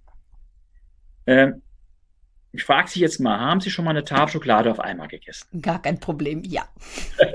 so, waren Sie dann vier, fünf Stunden satt? Äh, nein, nicht mal ansatzweise. genau. Also 100 Gramm Schokolade haben ja je nach Sorte 550, 600 Kilokalorien. Mhm. So. Glauben Sie, dass Sie drei Kilo, vier Kilo Salatgurke auf einmal essen könnten? Garantiert nicht. Nein, keine Chance. Ja, also 100 Gramm Salatgurke haben 12 Kilokalorien. Ein Kilo hat 120. Also auch wenn Sie auf die gleiche Menge an Kalorien kommen wollten wie bei der Tafel Schokolade, müssten Sie vier bis fünf Kilo Salatgurken essen. Geht nicht. Geht nicht. Das heißt, unser Magen äh, ist zunächst mal einfach nur über Volumen und Gewicht gesteuert. Ja? Das heißt, das ist auch evolutionär ganz leicht erklärbar. Ganz leicht erklärbar, weil in der Menschheitsgeschichte ging es eigentlich bis vor 100 Jahren ungefähr immer nur darum, nicht zu verhungern, zu ja. überleben. Mhm. Ja, mhm. so. Und wenn die Hungersnot rum war, ja, dann haben wir gefuttert. Und zwar zum Rekompensieren, um wieder zuzunehmen. Ja? Und es wäre ja völlig kontraproduktiv gewesen, wenn der Magen nach 400, 500 Kalorien gesagt hat, stopp, es reicht. Ja? Sondern wann hat der Magen Stopp gesagt? Weil wenn nichts mehr reingepasst hat. Er hat gesagt, gleich mhm. Platz mal und das läuft oben raus. Ja? Also das heißt, unser Magen kennt nur Volumen, Gewicht. Ähm, und das Gemeine ist, oder das ist eigentlich auch logisch, er misst das nur im oberen Drittel. Das heißt, was da unten drunter passiert, ist dem völlig egal. Deshalb Knäckebrot zum Abnehmen ist eigentlich der größte Blödsinn auf dieser Welt. Ja? So. Mhm. Und jetzt ist Ihnen auch klar, warum Sie die Tüte Chips nicht mittendrin aufhören können. 100 Gramm, die merkt er gar nicht. Der Magen braucht 3, 4, 500 Gramm, bis er was merkt. Ja? Das heißt, äh, deshalb hilft Ihnen auch ein Leitprodukt nicht weiter. Ja? Das heißt also, es geht darum, dass Sie Volumengewicht essen müssen, dabei wenig Kalorien. Wir nennen diesen Begriff Energiedichte. Also die Tafel mhm. Schokolade hat eine Energiedichte von 550 Kilo, Kilokalorien pro 100 Gramm. Und die Salatgurke hat halt eben eine Energiedichte von 12 Kilokalorien pro 100 Gramm. Und man sagt so ganz grob, ist das Ganze unter 125 Kilokalorien pro 100 Gramm. Ja, mhm. können Sie einfach ausrechnen. Wenn Sie da 500 Gramm essen, da platzen Sie aber schon. Ja, da haben Sie 600 ja. Kalorien gegessen. Also das heißt, mehr geht da nicht. Mhm. Mal drei werden 1800, werden sie nicht zunehmen. Ja, also mhm. ganz einfaches Prinzip. Ja, äh, und äh, die Energiedichte ist dann immer günstig, wenn das Lebensmittel viel Wasser enthält, weil Wasser hat Volumen, Gewicht, aber keine Kalorien. Ja, mhm. ja. da sind wir ganz schnell wieder beim Gemüse. Deshalb ist in der Pyramide, wie wir sie empfehlen, nicht das, das, die Vollkornprodukte in der Basis, sondern das Gemüse. Hat Ballaststoffe, hat auch Vitamine, Mineralien, alles drin, hat viel Volumen, Nährstoffdichte ist hoch, aber wenig Kalorien. Und deshalb ist das die Basis. Deshalb Salat von weg, Gemüse ohne Begrenzung. Dann haben sie richtig ein gutes Fundament, da haben den Markt schon mal halb voll, ohne dass sie eigentlich großartig Kalorien drin haben. Ja? Also nicht wenig essen, sondern das Richtige essen. Und das dann mit Lust und Laune. Und das kann ja auch richtig gut schmecken. Eben, das ist eben wichtig. Ich glaube, wenn es nicht schmeckt, macht keiner seine Diät äh, wirklich konsequent über 14 Tage oder noch länger. Ja, also äh, äh, ich habe ja vorhin gesagt, also ähm, es gibt der Nachfolger von Professor Pudels und der Szene ist ein Professor Elrod. Und der hat mal gesagt, äh, wenn Sie haben wollen, dass ein Kind etwas nicht mehr anfasst, müssen dem Kind nur sagen, einmal sagen, das musste essen, das ist gesund. Weil mhm. gesund essen ist ja bei uns verb sofort verbunden mit kein Spaß, Körner kauen, schmeckt nicht. Ja. ja. Mhm. Das aber, ich sage jetzt ganz bewusst mal, ein rotes Biofleisch gesund sein kann. Ein rotes Fleisch, was mhm. immer super toll ist ja. dass Eier, wenn es Bio-Eier sind, sehr gesund sein können. Ja, mhm. so. Äh, äh, ich sage mal ganz hart, also ich persönlich glaube, dass gerade bei Menschen, äh, die ein Gewissproblem haben und sich nicht bewegen, zum Frühstück äh, zwei Spiegeleier mit was ich in mageren Schinken dazu gesünder ist als eine Schüssel Vollkornbrot im Orangensaft, äh, Schüssel Müsli mit Orangensaft, was ja manche auch frühstücken. Da sind die Eier gesünder. Mhm. Nur da schütteln jetzt manche den Kopf, sagen, was erzählt denn der da gerade? Ja, das heißt, wir haben noch völlig überkommene Vorstellungen, was denn eigentlich gesund ist. Ja, so und äh, äh, Kohlenhydrate sind gesund und Eiweiß ist böse, weil Eiweiß schädigt die Niere und Fett macht Fett. Davon mhm. müssen wir uns so langsam verabschieden. Ja, das stimmt so einfach mhm. nicht. Sie hatten jetzt schon zwei, dreimal Ballaststoffe erwähnt. Äh, Ballaststoffe ja. essen wir auch für den Darm, äh, fürs Mikrobiom. Ja, ja. Äh, hat unser Mikrobiom, also Darm, etwas mit Abnehmen, mit unserem Gewicht zu tun? Oder ist das nur so ein Nebeneffekt, so ein Nebenkriegsschauplatz? Nein, nein, nein, ganz, ganz wichtig, ganz wichtig. Also äh, nur ein Beispiel. Unser Darm hat ja eine sehr dünne ähm, äh, Epithelschicht, also äh, äh, äh Wand, sage ich jetzt mhm. mal. Darüber hat er eine Schutzschicht nochmal äh, aus, aus Mukus, aus Schleim, den die Darmbakterien bilden. Ja? Mhm. So, und der Darm muss ja entscheiden, was darf rein in meinen Körper und was soll raus. Ja? So. Mhm. Und wenn jetzt Ihre Darmmikrobiota in der Zusammensetzung gestört ist, also die Darmbakterien nicht so, äh, ich sag mal, funktionieren, wie sie sollen, durch Antibiotikatherapie, aber auch durch Fehlernährung und, und, und, Umwelteinflüsse, dann wird der Darm durchlässig. Man nennt das im Fachjargon Leaky Gut, also ein durchlässiger Darm, der seiner Selektion, seiner Filterfunktion nicht mehr richtig nachkommt. Ja? Mhm. Und jetzt gelangen plötzlich Stoffe durch die Darmwand in unseren Körper, die da nicht hingehören. Und da können sie sich so gesund ernähren, wie sie wollen. Allein ähm, unsere Darmbakterien haben in ihrer Zellmatrix sogenannte Lipopolysaccharide, also äh, Bestandteile, die normalerweise mit dem Stuhl ausgeschieden werden. Und die gelangen jetzt durch die Darmwand. Wohin? Das wissen viele nicht. Alles, was der Darm zuerst mal aufnimmt, geht über eine Pfortader, die heißt deshalb Pfortader, weil sie die Eintrittspforte in unseren Körper ist, zunächst mal in die Leber. Und wenn jetzt solche Stoffe, die da nicht hingehören, durch die Darmwand zur Leber kommen, dann können die in der Leber eine Entzündung machen. Das führt mittelfristig A zur Insulinresistenz und B zur Verfettung der Leber. Ja? Mhm. So. Dann habe ich vorhin gesagt, eine Fettleber ist nicht nur eine Abnehmbremse, sie kann auch ein Zunehmförderer sein, weil die Leber reguliert normalerweise unseren Blutzuckerspiegel, getriggert durch das Insulin. Und wenn sie dann über das Insulin nicht mehr richtig gesteuert wird, dann macht die, dann schwankt ihr Blutzucker, das kann Heißhunger machen und, und, und. Das heißt, es kann durchaus sein, dass sogar am Anfang des ganzen Prozesses, nicht die Mehrheit, aber bei manchen Menschen steht am Anfang des Prozesses eine Störung der des Mikrobioms, ja, durch Ritz, also mehrere Antibiotikatherapien, egal was. Und dann erst in der Folge sagen die plötzlich nach zwei, drei Jahren, ey, ich, ich, ich krieg mein Gewicht nicht mehr in den Griff, es geht immer nur nach oben. Ja, mhm. ich habe ständig Heißhunger. Die erzählen alle drei Mahlzeiten, aber nach zwei Stunden, egal was ich gegessen habe, habe ich wieder Kohldampf. Ja, das kann alles mit dem Darm zusammenhängen. Also deshalb sollte man sich den Darm genau anschauen. Und deshalb haben wir auch, wir haben ja äh, Geheimrezept Eiweiß im Leberfasten Ballaststoffe drin, in dem Daystart. Also äh, wir machen, es gibt so einen Ballaststoff, der heißt Beta-Glucan, der wirklich sehr, sehr viele positive Wirkungen auch auf, auf den Darm hat. Und den setzen wir gerne dann äh, äh in diesen Programmen mit ein. Also den Darm sollte man immer im Auge behalten und für eine zu einer vernünftigen Ernährungsanamnese, also Befragung des Patienten, äh, gehört nicht nur, was er alles isst und wie er sich bewegt, sondern auch, wie die Verdauungsfunktion ist. Das gehört mit mhm. dazu. Und da haben gerade Übergewichtige oft Probleme. Die mit ein Teil der Ursache ist. Es ist ja mehr vielschichtig, mhm. aber ein Teil kann es sicher sein, ganz sicher. Äh, bestimmt auch unser Mikrobiom äh, unsere Essenspräferenzen? Ich meine, wer sagt ja auch eben ja, so, äh, was ich, das zweite nein, Gehirn, sein Darm oder so? Ja, also es gibt ja dieses Verhältnis Bacteroides, äh, Firmicutes und sowas. Ähm, da wird viel geforscht. Also ganz weiß man immer noch nicht, ob Henne oder ob Ei. Also das heißt so, äh, äh, wenn sie sich anders ernähren, verändert sich ihr Mikrobiom. Mhm. Wenn ich aber hingehe und verändere ihr Mikrobiom, sage ich jetzt einfach, ja, werden sie auch ihr Gewicht verändern, auch ihr Ernährungsverhalten. Also es ist ein bisschen, mhm. bisschen schwierig herauszukriegen, weil, äh, wie soll ich sagen, also früher haben wir ja von der Darmflora gesprochen. Ich sage jetzt mal wirklich, da ist äh, irgendjemand, der gemeint hat, der kennt sich da aus, hat irgendeinen so Ausstrich gemacht oder hat es in Labor geschickt, hat da was angezüchtet.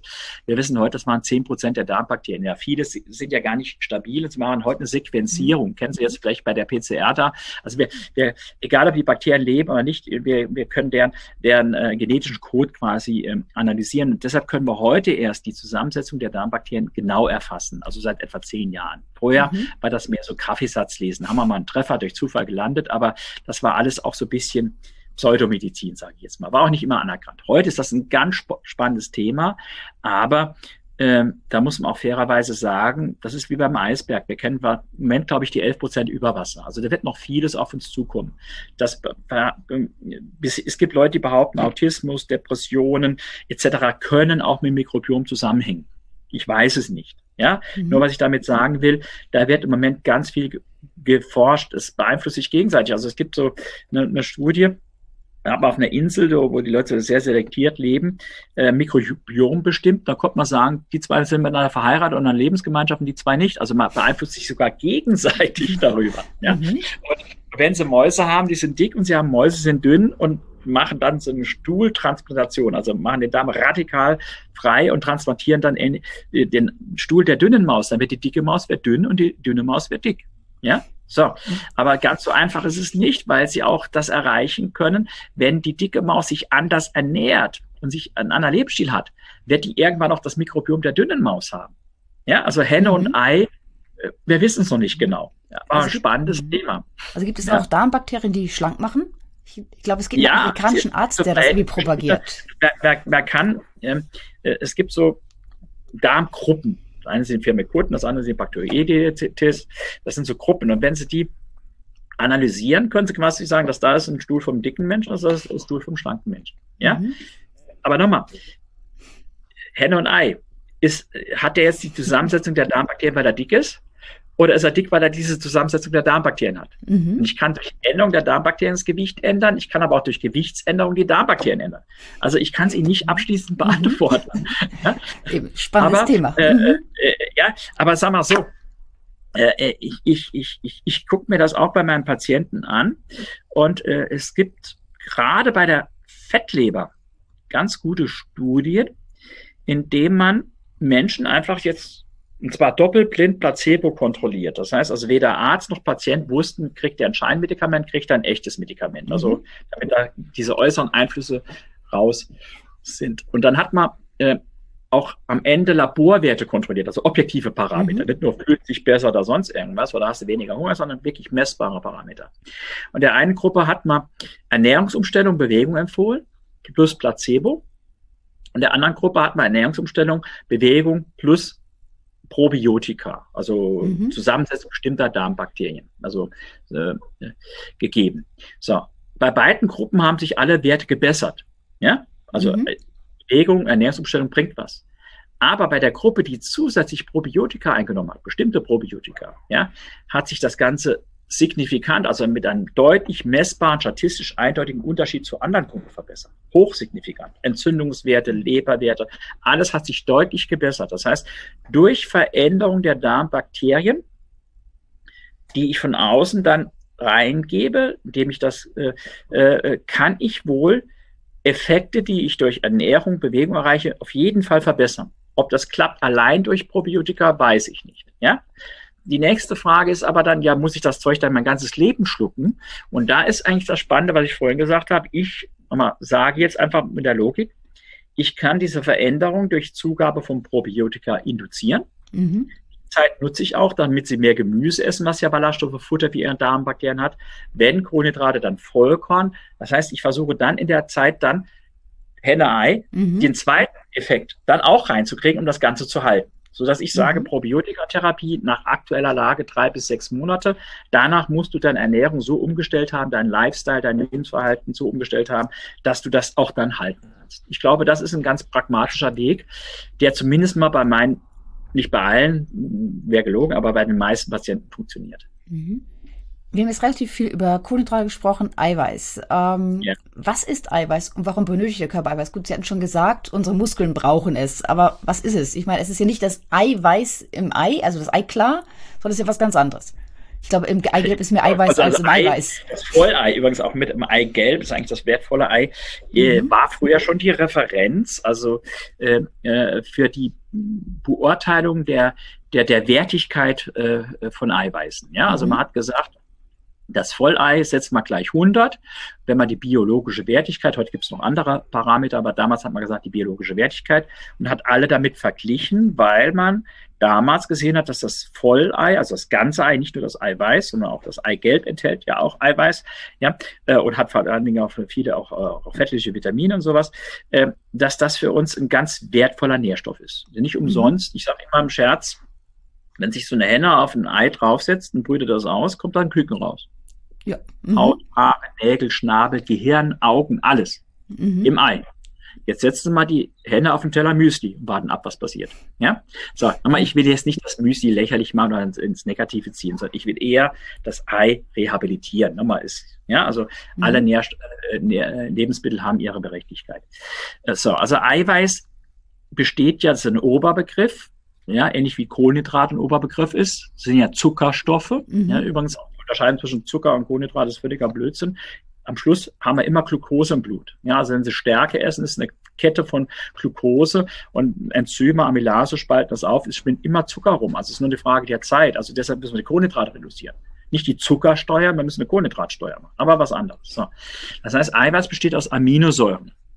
Und äh, Aminosäuren sind Bausteine für Zellen ja, sind, ist quasi der, der, der Baustoff unseres Körpers. Ja, das heißt also Muskeln haben Sie gesagt. Mhm. Jetzt haben Sie aber auch vielleicht Abwehrstoffe, Immunglobuline, haben Sie vielleicht schon mal gehört, Immunglobuline, mhm. ja. Das sind aus Eiweiß. Dann haben wir äh, den, den, den, den, roten Blutfarbstoff, das Hämoglobin, auch schon mal gehört. Ja. Aus Eiweiß. Sie haben auch das Wort Insulin schon gehört. Ja. Mhm. Das ist eine Abfolge von Aminosäurensequenzen. Ja, so, das heißt, letztendlich ist alles, was in einem Körper nicht Fett ist, ja, der Rest ist Wasser, ist aus Eiweiß aufgebaut. Haut, Haare, Nägel, Knochen, Augen, das sind alles auch Gehirn etc. Ja, da ist zum Teil noch äh, Fettsäuren drin, äh, essentielle Fettsäuren, aber letztendlich ist, ist habe ich vorhin gesagt, Sie haben die Kohlenhydrate. Das ist nichts anderes wie der Energielieferant.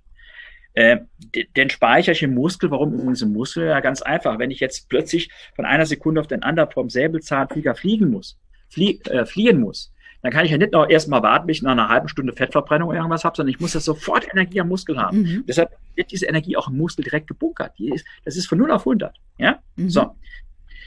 Aber begrenzter Platz, weil äh, Platz, ich, ich, ich flüchte ja nicht drei Tage vorm Säbelzahntiger, sondern der Sprint. Ja, so. Hält auch ein bisschen lange länger. So, und in der Leber übrigens auch, damit die Leber über Nacht dann Zucker abgibt, wenn sie nichts essen, um ihr Gehirn zu versorgen. Ja? Das mhm. brauche ich auch Treibstoff. So. Und alles, was darüber hinausgeht, wird in Fett gebunkert. Ja? Das heißt, mhm. Kohlenhydrate bauen nichts in ihrem Körper. Ne? Also sie sind nicht essentiell. Das heißt, wir unterscheiden Nährstoffe, die muss ich haben, sonst habe ich Mangel. Das sind bestimmte Fette, diese Omega-3-Fette und gewisse Aminosäuren. Acht an der Zahl. Der, Körper kommen 20 vor, aber acht davon sind essentiell. Wenn ich nicht habe, habe ich einen Mangel. So. Kohlenhydrate haben sie keinen Mangel, weil der Körper kann aus Eiweiß überwiegend und ein bisschen Fett selbst seine Kohlenhydrate bauen. Das heißt, die Kohlenhydrate müssen sie gar nicht essen, können sie eigentlich ganz weglassen. Macht keinen Spaß, mhm. schmeckt auch nicht, muss auch nicht sein, aber theoretisch, rein theoretisch, könnten sie sich völlig kohlenhydratfrei ernähren, sie hätten kein Problem. Gibt zum Beispiel auch bei Kindern mit Epilepsie solche ketogenen Ernährungen, die total kohlenhydratarm sind. Entwickeln sich trotzdem normal, die Kinder. Kein Problem. Mhm. Ohne Eiweiß sterben sie, ist Biafra, geht nicht. Ja? So, also es ist der Baustoff unseres Körpers, äh, der für alle Funktionen, ja, wenn Sie jetzt zum Beispiel, ähm, es, es gibt so eine Aminosäure, die ist essentiell, die heißt Tryptophan. Mhm. So, wenn Sie jetzt wenig essen, äh, dann haben Sie wenig Tryptophan. Das Problem ist nur, aus diesem Tryptophan macht unser Körper bei hellem Licht, bei Sonnenlicht, bei blauem Licht, macht daraus Serotonin.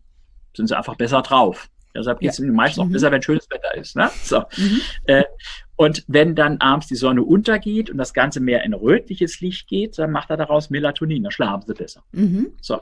Wenn sie jetzt einfach schlecht versorgt sind mit Tryptophan, dann können sie kein Serotonin machen, also sind einfach schlecht gelaunt. Das ist ja bei vielen Menschen mit FDH-Diäten, sind einfach schlecht drauf. Die sind ja. immer schlecht drauf, ja. Ja, die sind dann schlecht drauf, mhm. vielleicht aus dem Grund. Ja. Und auf der anderen Seite können sie aus dem Serotonin auch kein Melatonin machen. Deshalb kriegen sie heute im Fernsehen angeboten, schon, dass sie sich in die Nase sprayen können oder sowas, weil sie dann Schlafstörungen haben. Ja.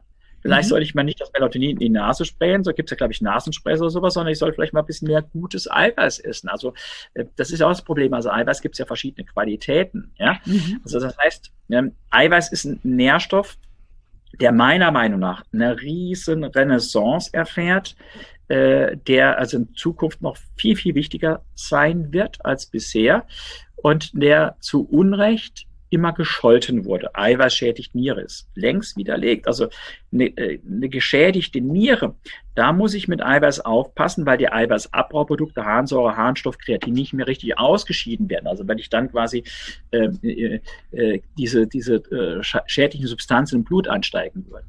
Aber wer hat denn eine geschädigte Niere? Sind das die Bodybuilder, die immer Eiweiß gefuttert haben? Ist das Eher der Arnold nicht. Schwarzenegger? Eher Eher nicht. Mhm. Wer hat denn welche? Sind die Typ-2-Diabetiker. Die sind nicht eiweißkrank, die sind zuckerkrank. Die haben Probleme mit dem Zucker, nicht mehr? Verstehen Sie? Mhm. So, das nächste ist eben mit dem hohen Blutdruck. Wer hat einen hohen Blutdruck? Das sind die Leute, die immer wieder äh, hohe Insulinspiegel haben. Das hängt nämlich damit zusammen. Das heißt, die viele Kohlenhydrate futtern. Und das andere sind die Leute, die Schmerzmittelmissbrauch haben, also ständig Mhm. äh, Aspirin, Kopfschmerzmittel und sowas nehmen. Gibt es ja auch im Fernsehen ständig Reklame dafür. Ja? Mhm. So, diese drei Gruppen sind alles Folgen einer Fehlernährung, aber nicht mit zu viel Eiweiß, sondern zu viel, zu viel Kohlenhydrate bei Bewegungsmangel. Ja? Mhm. Also das heißt, äh, es, es wurde auch hier wieder Hen- und Ei verwechselt. Es wurde dem Eiweiß was angedichtet, was ursächlich über Kohlenhydrate ausgelöst ist. Dann aber muss ich Eiweiß anpassen. Das ist schon richtig. Kann ich jetzt nicht jemand sagen, der ein Nierenproblem hat, ist es Un Unmengen von Eiweiß. Das darf ich nicht. Deshalb sage ich ja auch, da soll vielleicht mal vorher ein Arzt drüber gucken und sich auch mal Blutwerte anschauen. Ja, äh, aber da hat man, also dann wurde immer behauptet, wir essen zu viel Eiweiß. Ja, da ist ja die Frage, wie viel Eiweiß brauche ich denn? Ja, und wenn ich natürlich sage, der, der Mensch braucht nur 0,8 Gramm Eiweiß pro Kilogramm Körpergewicht, dann essen wir mehr. Da essen wir vielleicht Mhm. zu viel. Sage ich aber, und ich brauche 1,2 Gramm mindestens pro Kilogramm Körpergewicht, dann essen wir zu wenig Eiweiß. Mhm. Ja, also ich habe rund 80 Kilo, bei 0,8 Gramm wäre meine Zufuhr 64 Gramm. Und wenn ich jetzt 80 Gramm essen würde, würde man sagen, es ist zu, zu viel. Mhm. Wenn ich jetzt aber sage, ich brauche 1,2 Gramm pro Kilogramm Körpergewicht, wäre es bei meinem Gewicht rund 100 Gramm. Wenn ich jetzt 80 Gramm esse, wird man sagen, es ist zu wenig. Mhm. Also ob, ich, ob wir zu viel oder zu wenig Eiweiß essen, hängt doch davon ab, was empfehle ich denn überhaupt. Ja? Mhm. So. Und da muss man jetzt mal gucken, das ist ganz spannend. Äh, woher kommen denn diese Empfehlungen, dieser 0,8 Gramm pro Kilogramm Körpergewicht? Also ich habe mich ja auch immer gefragt, woher kommt das? Ja, also wer Mhm. hat das mal irgendwo? Und da habe ich mal in irgendeiner Zeitschrift das gefunden. Da war ein Bericht darüber. Und zwar stammt diese Empfehlung 0,8 Gramm Eiweiß pro Kilogramm Körpergewicht vom amerikanischen Verteidigungsministerium aus dem Zweiten Weltkrieg. So. Das heißt, man hat mal festgelegt, ich sage auch richtig festgelegt, was ist das Minimum, was ich in Zeiten der Rationierung brauche. RDA hieß das früher, Recommended Daily Allowance. Und to Allowance heißt rationieren. Also das Minimum. Mhm. Ausreichende Zufuhr. Was kommt nach ausreichender Schule? Der Mangel. Mangelhaft. Mhm. Und das stimmt auch. Diese 0,8 Gramm sind eine ausreichende Zufuhr. Nur hat man einen Fehler gemacht. Dann hat man aus dieser ausreichenden Zufuhr eine allgemeine Zufuhrempfehlung gemacht. Und wir Deutschen sind immer besonders gründlich. Wir sagen dann bloß nicht mehr. So. Ich sage heute 0,8 Gramm ist ausreichend. Befriedigend wäre etwa 1 Gramm pro Kilogramm Körpergewicht. Also bei meinem Gewicht 80 Gramm Eiweiß Mhm. wäre etwa 1,2 Gramm pro Kilogramm Körpergewicht. Also bei meinem Gewicht äh, 100 Gramm Eiweiß. Und sehr gut, Mhm. wenn ich Sport mache, wenn ich aufbauen will, wenn ich äh, mich verbessern will, ja, wären sogar 1,5 Gramm pro Kilogramm Körpergewicht. Also bei meinem Gewicht dann 120 Gramm. So. Ja. Und dann sage ich noch, wenn Sie, äh, also ich, ich sage Ihnen so standardmäßig, essen Sie etwa 1,2 Gramm für jedes Kilo, das Sie wiegen pro Tag. Und ab 60 machen sie dann immer pro 10 Jahre 0,1 dazu. Also mit 60 1,3, mit 70 1,4 und ab 80 aufwärts 1,5. Weil gerade im Alter ist ja diese Mobilität, diese Gebrechlichkeit, diese Frailty, wie man es nennt, oder Sarkopenie, ja, äh, ist ja in der Regel ein Eiweißmangel. Ja, so. Das heißt also, wir müssen dann schon gucken, wen habe ich vor mir. Ja, und dann, äh, wie gesagt, können Sie das Eiweiß adaptieren. Und wenn man das dann zugrunde legt, dann essen wir in Deutschland definitiv zu wenig. Wenn Sie dann noch FDH machen, dann essen Sie nur noch die Hälfte von zu wenig. Und da habe ich vorhin erklärt, was dann passiert. Mhm. Ähm, das ist relativ viel Eiweiß. Zumal äh, 1,2 Gramm äh, pro Kilogramm Körpergewicht sind wir irgendwie Ja. so zwischen 80 und 100 Gramm Eiweiß pro Person Mhm. und Tag. Ähm, Wie erreiche ich das? Ich meine, ich kann ja nicht jeden Tag äh, 500 Gramm Steak essen. Könnte ich zwar Ja, schon, ja. aber ist vielleicht nicht zu empfehlen. Wir bekämen Sie auch wahrscheinlich Gicht und sonst was. Ja, also würde ich auch nicht empfehlen. Also erstmal muss ich Vorsicht nochmal einschränken, gut, dass Sie fragen.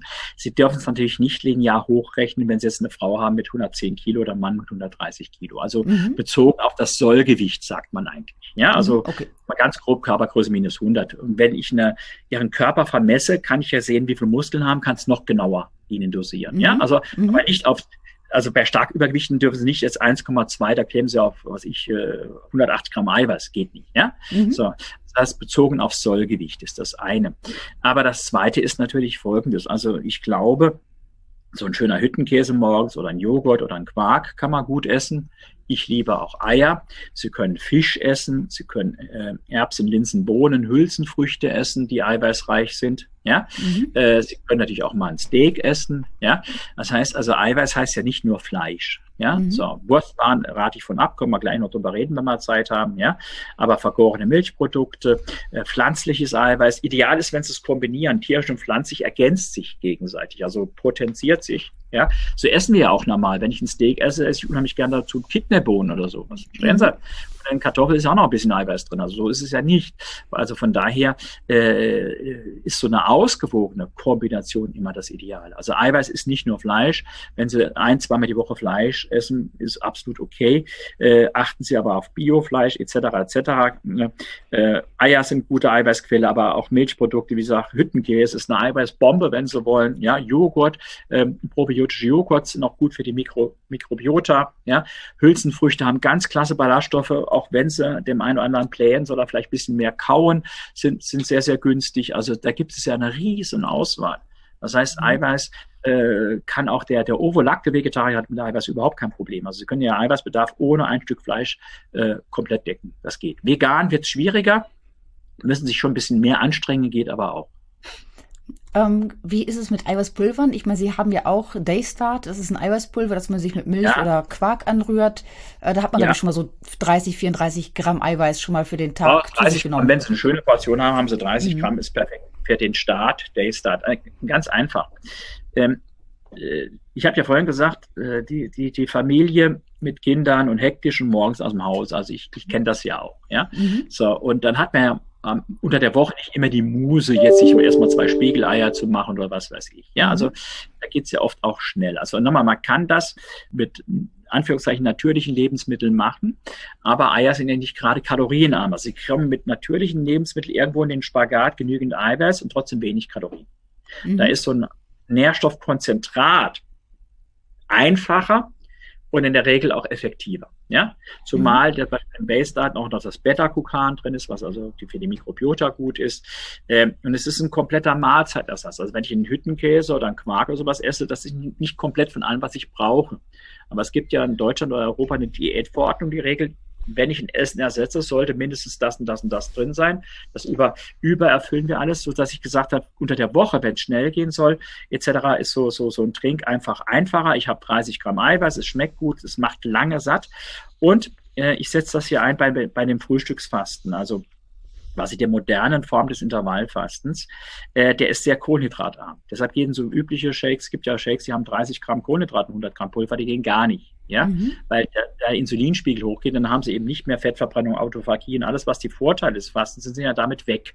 Ja, deshalb ist der Shake so zusammengesetzt, dass er extrem wenig Kohlenhydrate hat, dass sie eigentlich auch die Fettverbrennung der Nacht prolongieren, mhm. dass sie sogar mit dem Shake mittelfristig ihre Insulinspiegel senken, weil Beta-Glucan hat einen Effekt auf diese Insulinresistenz.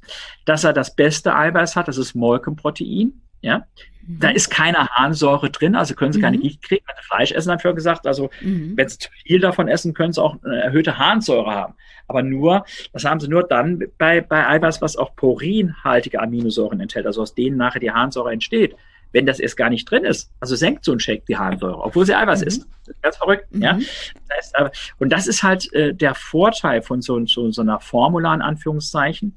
Ähm, sie können es halt optimal zusammen basteln. Diese, diese Shakes, also die ursprünglichen Formula sind ja entstanden quasi als Ersatz für Muttermilch für Mütter, die nicht stillen konnten, um da zu sagen, wir armen die Natur. Und heute kann ich halt so einen Shake sehr natürlich mit hochwertigen Substanz, aber muss ich halt auch was Hochwertiges reinmachen. Ich muss, muss sagen, der ist billig, da mache ich 30 Gramm Kohlenhydrate rein, ich nehme äh, Viehfutter, also Soja-Eiweiß ist das billigste mhm. überhaupt, ja, sondern ich will ja äh, hochwertiger, dann nehme ich das teuerste Eiweiß, das ist Molkenprotein, ja, mhm. äh, aber teuer und billig ist ja nicht der, der, der Begriff, sondern ist es seinen Preis wert oder nicht oder hält es, was es verspricht.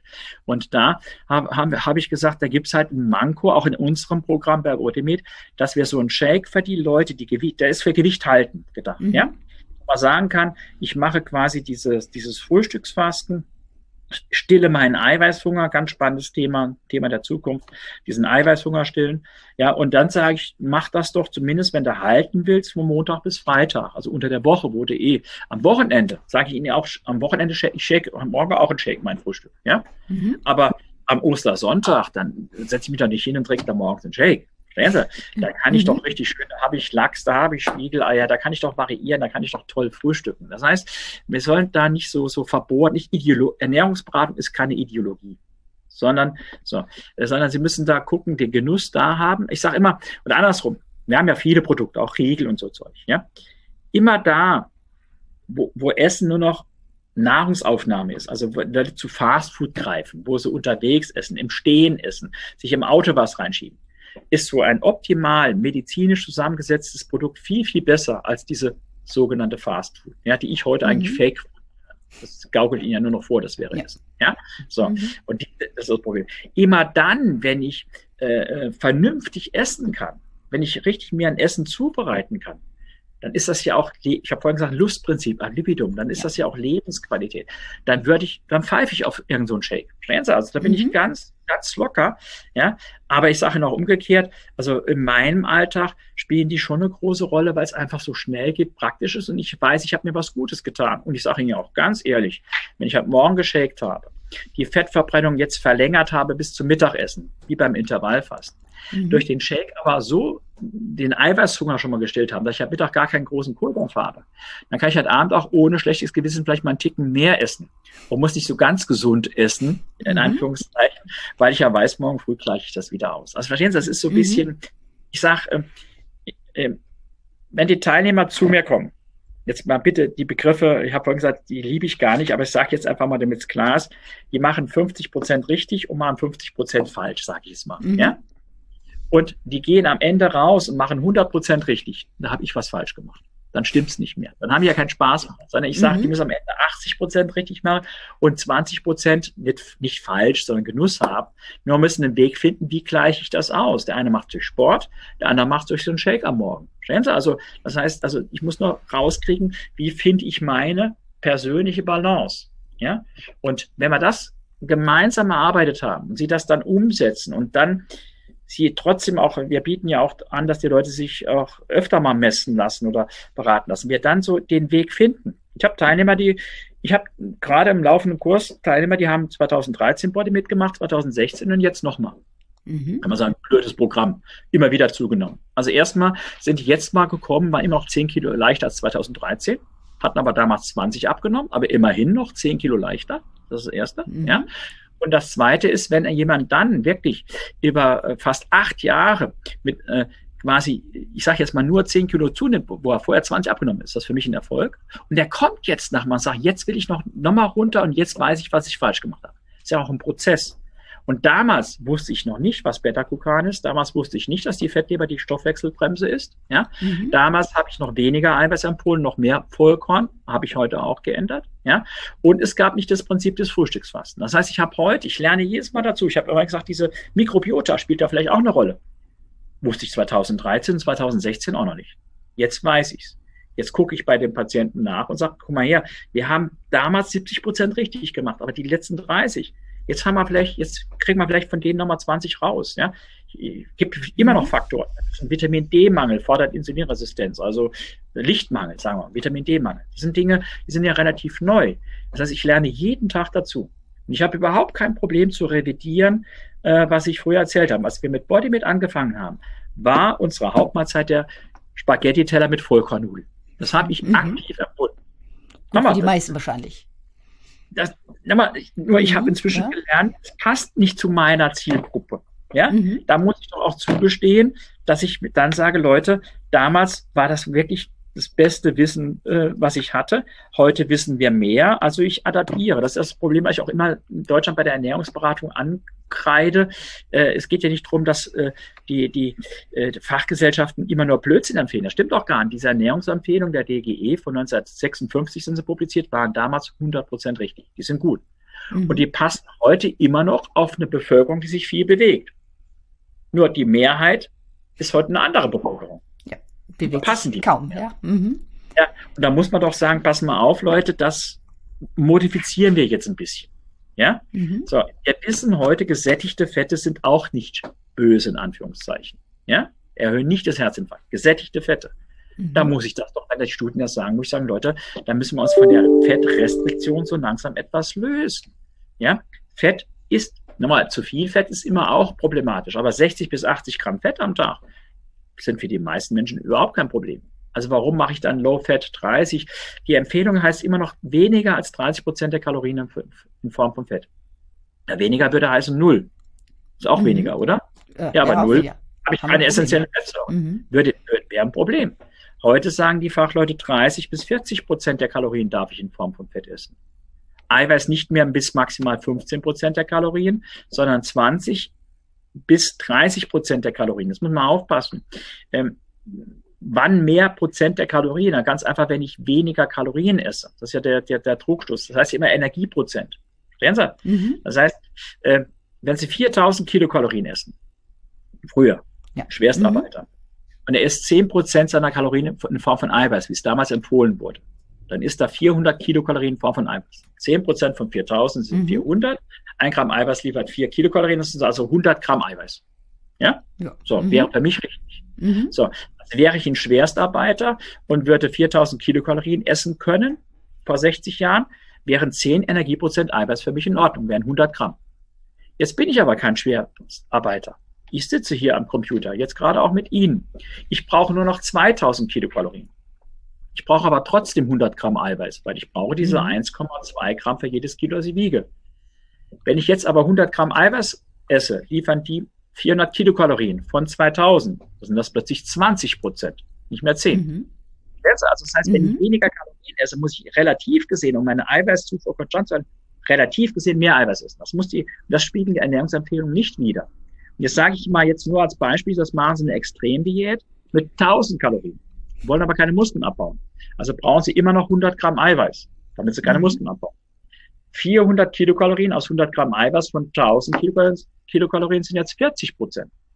Wenn ich da am Kongress den Ärzten erzähle, beim Leberfasten sind wir ja bei 1000 Kilokalorien, ich gebe meinen Teilnehmern bis zu 40 Prozent Eiweiß, Energieprozent, um Gottes Willen, Herr Kollege, ist viel zu viel. Sage ich, nee, es sind 100 Gramm, ist genau richtig für den. Das ist dieser, diese logische Konsequenz. Wir reden ja immer Deshalb ist diese Angabe in Energieprozent eigentlich Quatsch. Ich muss ja dann sagen, von wie viel Kalorien sind es dann wirklich? Und diesen Schluss, dass ich je weniger Kalorien ich esse, ich relativ gesehen mehr Eiweiß essen, um absolut gesehen meine Eiweißzufuhr konstant zu halten. Diesen Schluss machen 90 Prozent der Diäten nicht. Und deshalb funktionieren die alle nicht. Mhm. Das ist das Problem. Deshalb Geheimrezept Eiweiß, das ist der mhm. Schlüssel. Ja? Woran erkenne ich eine erfolgreiche Diät? Ich meine, es ist ja nicht nur einfach, ich äh, wiege 100 Kilo, nehme 10 Kilo ab, wiege 90 und damit ist ja noch nicht erfolgreich. Nee, also erstmal sollte man wirklich gucken, äh, äh, gibt es publizierte Daten, also nicht irgendein Prospekt, weil es gibt viele, die machen so eine sogenannte complete Analyse. Also 100 beginnen abzunehmen, äh, 40 scheitern, 50 hören auf und nur 10 sind am Schluss erfolgreich und dann werden die 10 als Rosinen picken als Ergebnis genannt. Mhm. Complete-Analyse, sondern wir sagen ja Intention Treat. Also alle, die angefangen haben, werden auch ausgewertet. Also gibt es saubere Daten. Das klappt in der Regel nur dann, wenn die publiziert sind in einer anerkannten Zeitschrift, wo ein externes Gremium auch drüber schaut, sind die Daten so in Ordnung. Peer Review. Haben sie erlebt mhm. dabei, Streeck seine Studie etc. Da kann, erleben wir auch, da reicht eine Studie einer sagt, das Gutachtergremium, ja, die Statistik, die passt und müssen wir ändern. Das ist ein ganz normaler wissenschaftlicher Prozess. Und am Schluss, mhm. wenn es publiziert ist, sagen alle, das ist echt so. Ja, so. Mhm. Aus einer Studie kann man immer noch nichts sagen. Auch deshalb dieser wissenschaftliche Streit. Sie müssen mehrere Studien haben. Ja, so. Mhm. Was eine gute Orientierung ist, sind die sogenannten Leitlinien. Also wir haben in Deutschland für alle Erkrankungen Leitlinien, wo also Fachgesellschaften, anerkannte Experten sich die Literatur anschauen, sagen, die und die Programme, zum Beispiel beim Abnehmen, können wir empfehlen. Und das Bodymed das einzige Mahlzeitersatzprogramm, was die Leitlinie empfiehlt. Dann gibt es noch Optifast als komplette äh, Tagesration, also nur Shakes. Wir machen ja mhm. zweimal, also nur Ersatz.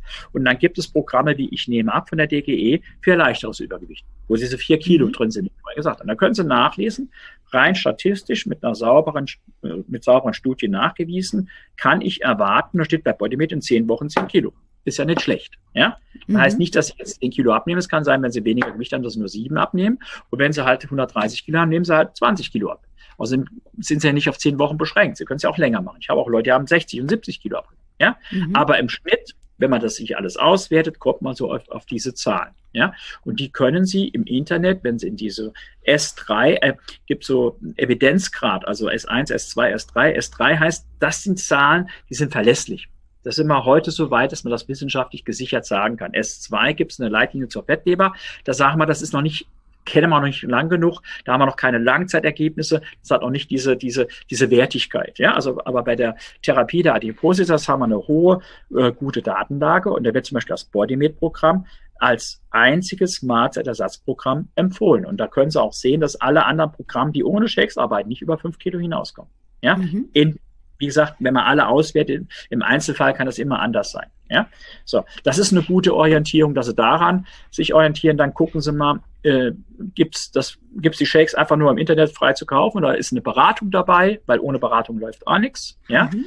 Orientierung kann auch sein, ob die Krankenkassen sich in Einzelfällen mal beteiligen. Also wir haben mit über 40 Krankenkassen auch Verträge, wobei das nicht immer ein Maß ist, aber kann eine Orientierung sein. Ja? Mhm. Und am Ende des Tages äh, gehen Sie irgendwo hin, reden Sie mit den Leuten.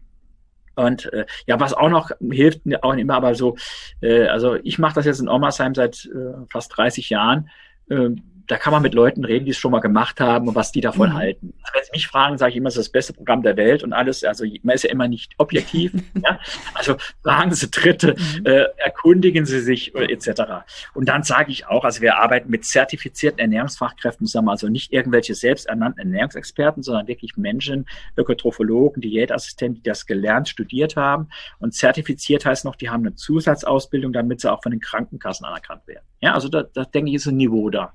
Mhm. Wir arbeiten mit Ärzten zusammen. Wenn der Arzt Ernährungsmediziner ist, hat er auch noch eine zusätzliche Ausbildung gemacht. Ist auch ein gewisses Niveau da. Ja, also auch gucken Sie sich doch mal den an, äh, der das anbietet. Hat er einen Wochenendkurs gemacht oder ist der in so einem System wie Beutemeter oder anderen, wo, wo Qualität, wo auch Fortbildung regelt? Ich habe morgen Abend für unsere Ärzte immer Fortbildung. Ich mache da Online-Kurse für Patienten, also wo, wo auch Schulung angeboten wird. Ein reiner Produktverkauf ist nochmal, ich will das nicht schlecht reden, ist aber zunächst mal suspekt. Guck mal, Sie haben jetzt hier zum Beispiel das Buch, da stehen sehe ich ja mhm. Geheimrezept. Also, ja. Sag ich, kaufen Sie sich das Buch, ja. Das Problem ist nur, jetzt wollen Sie sich auch das Sana Fit Shake kaufen, gehen Sie mhm. ins Internet, die anderen sagen, oh, kriegen Sie ja gar nicht. Verkaufen wir mhm. nicht frei. Mhm. Weil ich sage, das macht überhaupt keinen Sinn, weil dann nehmen sie das Pulver ein, aber essen trotzdem kreuz und quer, trinken ihre, ihre Apfelsaftschorle den ganzen Tag zwischendurch erhöht Insulinspiegel, blockiert Abnehmen, verstehen Sie? Mhm. Oder Sie haben vielleicht doch eine Fettleber. Also ich sage immer, äh, das ist, äh, Sie können sich auch nicht das Blutdrucktabletten frei kaufen im Internet. Da soll vorher auch ein Arzt drüber gucken. Ja? Stimmt, das äh, sieht jeder ein. Das sieht jeder mhm. ein. Und Adipositas ist auch eine Erkrankung. Nochmal, mhm. es gibt Menschen, können essen, trinken, was sie wollen, nehmen nicht zu. Zwar die Minderheit, aber die gibt's. Ja, und es gibt Menschen, die nehmen halt leichter zu, weil sie in der Familie schon Diabetes hatten und da sagen wir eine Prägung haben zur Insulinresistenz hin. Ja, so und dann ist das Konzept für denjenigen, der also so Richtung Diabetes geht, der muss mit den Kohlenhydraten strenger sein als jemand, der das Problem nicht hat. Ja, mhm. Sie, deshalb können Sie auch nicht, äh, ich, kann Ihnen nicht die pauschale Ernährungsempfehlung geben. Ich werde manchmal gefragt, Herr Walle, äh, Sie sind ja so eher mehr für Eiweiß und Fett und nicht so viele Kohlenhydrate. Wie viel Kohlenhydrate soll ich denn am Tag essen? Sag ich, sorry, kann ich so nicht sagen. Was machst du denn? Bist du übergewichtig? Hast du viele Muskeln? Machst du Sport? Was machst du beruflich? Sitzt ganz vom Computer, verstehen Sie? Mhm. Und kann das Ergebnis sein. Oder manchmal sage ich, äh, gucke ich mir den an oder machen eine Körperfettmessung und alles top, dann sage ich, wissen Sie was? Genauso viel, wie Sie die ganze Zeit gegessen haben, wenn Sie weiter essen. Obwohl ich gar nicht weiß, wie viel er gegessen hat. Also ich muss auch gucken, das Ergebnis, es gibt nicht diese feste Zahl. Verstehen Sie? Mhm. Das heißt, ich muss es schon individuell anpassen. Das nennen wir dann wieder Beratung. Persönliche Beratung, die individuell ist. Und deshalb, ich habe zu Beginn gesagt, also es geht ja nicht ums Abnehmen, Gewicht reduzieren, sondern um Abspecken. Ja. Und Adipositas wird definiert laut Leitlinie als eine über das Normalmaß hinausgehende Vermehrung des Körperfettes. So, mhm. also muss ich das mal messen. Das heißt, wenn Sie bei mir in der Beratung wären, würden Sie, würde ich Sie jede Woche messen und würde sehen, bauen Sie Muskeln ab oder nicht. Und dann würde ich, wenn Sie Muskeln abbauen, würde ich Sie fragen, was essen Sie bei der Hauptmahlzeit? Pack, pack Sie mal ein bisschen mehr Eiweiß drauf. Ja? Wenn ich dann sehe, Sie essen aber genügend Eiweiß, dann würde ich sagen, was machst du eigentlich an Bewegung? Ich, ich mache immer nur Nordic Walking. Dann sage ich, jetzt mach mal ein bisschen mehr Krafttraining. Ja, ob das jetzt Fitnessstudio ist, ob das beim Physiotherapeuten ist, ob sie mit einem Deuserband arbeitet, ist ja egal. Aber das heißt, äh, ich kann sogar auf der Messung sehen, äh, viele Übergewichte haben, gerade junge Männer haben kräftige Waden mhm. weil sie Gewicht nicht tragen. Aber hier oben am Schulter, Arm, Rücken fehlt's. Deutschland hat Rücken. Ja? ja. Also mhm. dann sage ich, ist es nicht äh, Walking oder Joggen für dich das, sondern du musst auch Kraft machen. Und gerade äh, je älter die Menschen werden, desto schlechter ist ihre Oberkörper- und Rumpfmuskulatur. Deshalb haben die alle Kreuzschmerzen, was weiß ich alles, ausgeprägt. Und das kann ich heute durch eine Messung sehen. Ja? So. Mhm. Und dann weiß ich auch, Sie haben vorhin gesagt, Eiweiß und Muskel weiß jeder. Also ich darf dem auf keinen Fall in einen Eiweißmangel bringen, der wird ja nur noch schlechter. Also ich muss mhm. für eine gute Eiweißzufuhr sorgen, obwohl er weniger Kalorien essen soll. Da sind wir ganz schnell beim Shake. Und dann sage ich aber, jetzt brauchst du eher Krafttraining für deinen Oberkörper. Und da ist Walken und auch Nordic Walking nicht, ist nicht schädlich, ist alles gut, aber da muss ich zur Not auch an die Hantelrand oder, oder wenn es ältere Menschen sind, mache ich Reha-Sport, Physiotherapie, wie sie das Kind nennen. Muss ja, wir reden ja nicht vom Bodybuilding, verstehen Sie? Mhm. Und, das, und das ist dann plötzlich individuell. Ja, das heißt, das ist dann plötzlich individuell, weil ich dann sage, pass mal auf, ich mache ein Training, was genau auf dich passt. Und dann ist es in der Regel auch erfolgreicher.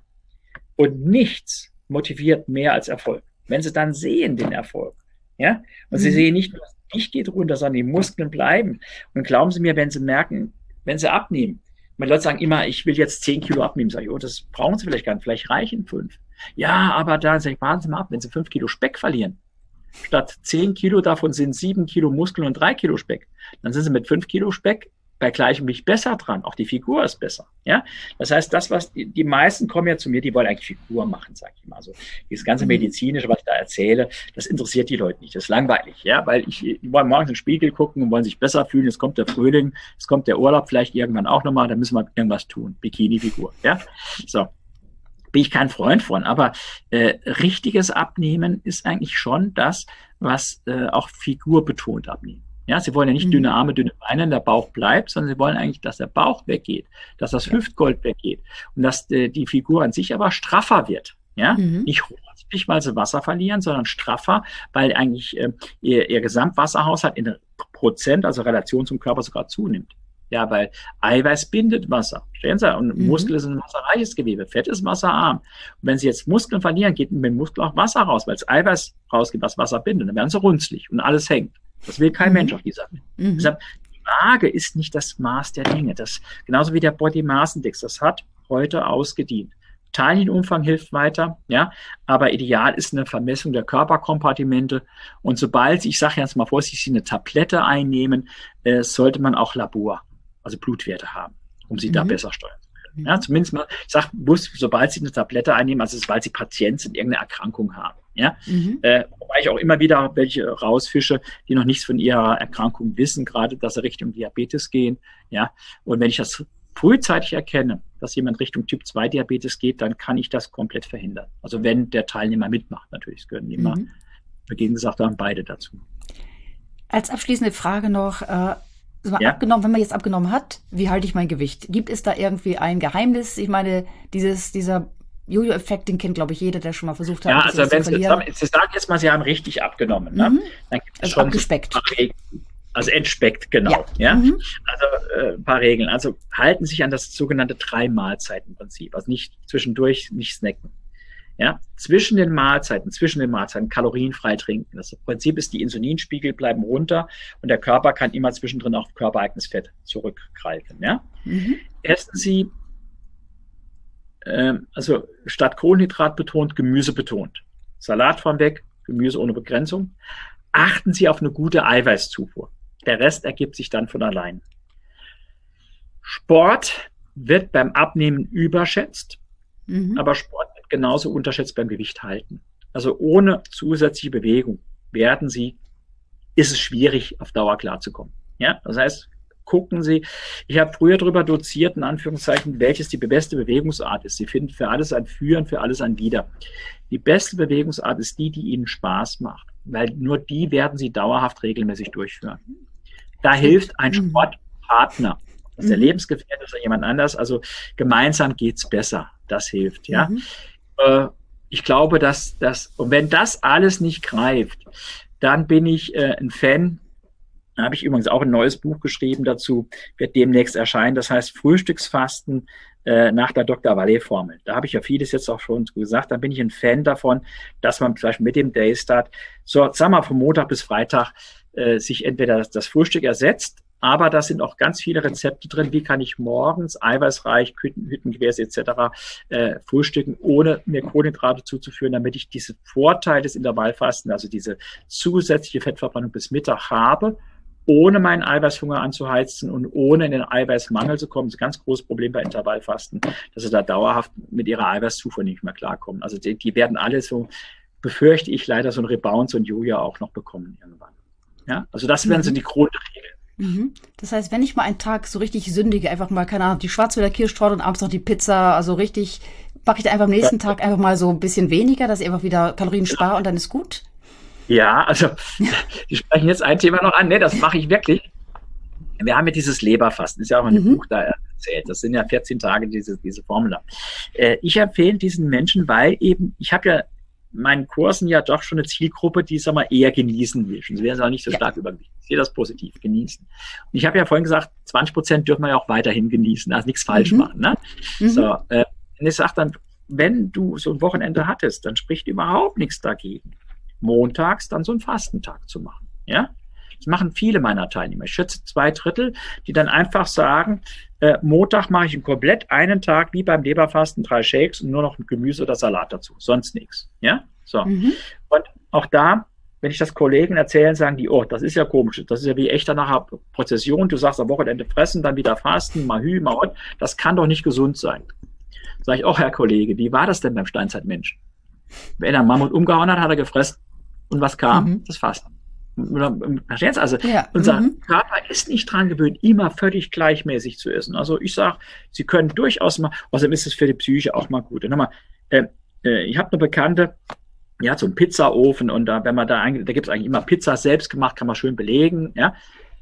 Glauben Sie mir, dann schön Rotwein dazu, das ist herrlich. Ja. Mhm. Ich stelle mich aber dann Sonntag nicht auf die Waage. Ich bin da nicht wahnsinnig. Ich weiß auch, oder wenn ich mich draufstelle, weiß ich, dass ich jetzt zugenommen habe. Das ist doch mhm. mir völlig egal, weil ich weiß ab Montag, wie ich das wieder in den Griff kriege. Ja? Mhm. Also es geht nicht darum, immer, äh, es gibt den Begriff der Orthorexie. Also Sie kennen Orthografie, richtig mhm. schreiben. Es gibt Menschen, die wollen beim Essen alles richtig machen. Nee, das, das, da werden sie krank, da werden sie neurotisch dabei, kriegen sie Essstörung. Will ich doch gar nicht. Ja? Aber Genussmittel ist auch das, was ich nicht jeden Tag habe. Das ist auch wichtig. Genuss ist mhm. nicht das, also etwas jeden Tag essen, ist es irgendwann kein Genuss mehr. Also heben Sie das doch auf und haben Sie Wochenende, Sie haben Einladung, Sie haben Feiern, da können Sie genießen und dann aber ohne schlechtes Gewissen, weil Sie ja dann gelernt haben bei uns im Kurs oder über das Buch oder auch mit den Hilfsmitteln Shakes, wie Sie das wieder in den Griff kriegen. Ja? Das mhm. heißt also, aber dann sage ich zeitnah Ausgleich. Nicht, nicht warten, bis ich wieder fünf oder zehn Kilo mehr habe, sondern wenn ich am Wochenende, ich kann am Wochenende ein, zwei Kilo draufpacken, habe überhaupt kein Problem. Mhm. Aber ich habe das auch dann wieder, ist ja nicht Fett. Nochmal, da ist ja Wasser drin, wenn es salzig gegart also verstehen Sie, das sind ja verschiedene, ja. das haben sie aber ganz schnell wieder ausgeglichen. Also das heißt, äh, äh, äh letztendlich müssen sie so mein Gewicht schwankt so etwa zwei Kilo. Das ist die Schwankungsbreite. Bei Frauen ist es vielleicht ein bisschen weniger, obwohl äh, hormonell bedingt kann es auch mal mehr sein, aber das ist ja dann Wasser. Sie müssen sich so einen Korridor einrichten, in dem sie sich bewegen. Konstant Gewicht halten bringt nichts. So. Und wenn der Korridor sich aber kontinuierlich nach oben verschiebt, dann muss ich sehr früh intervenieren. Dann ist es leicht. Zwei, drei Kilo gehen. Fünf, sechs Kilo abnehmen ist schon anstrengend. Zehn mhm. ist eine Herausforderung. Ja? Mhm. Also früh intervenieren.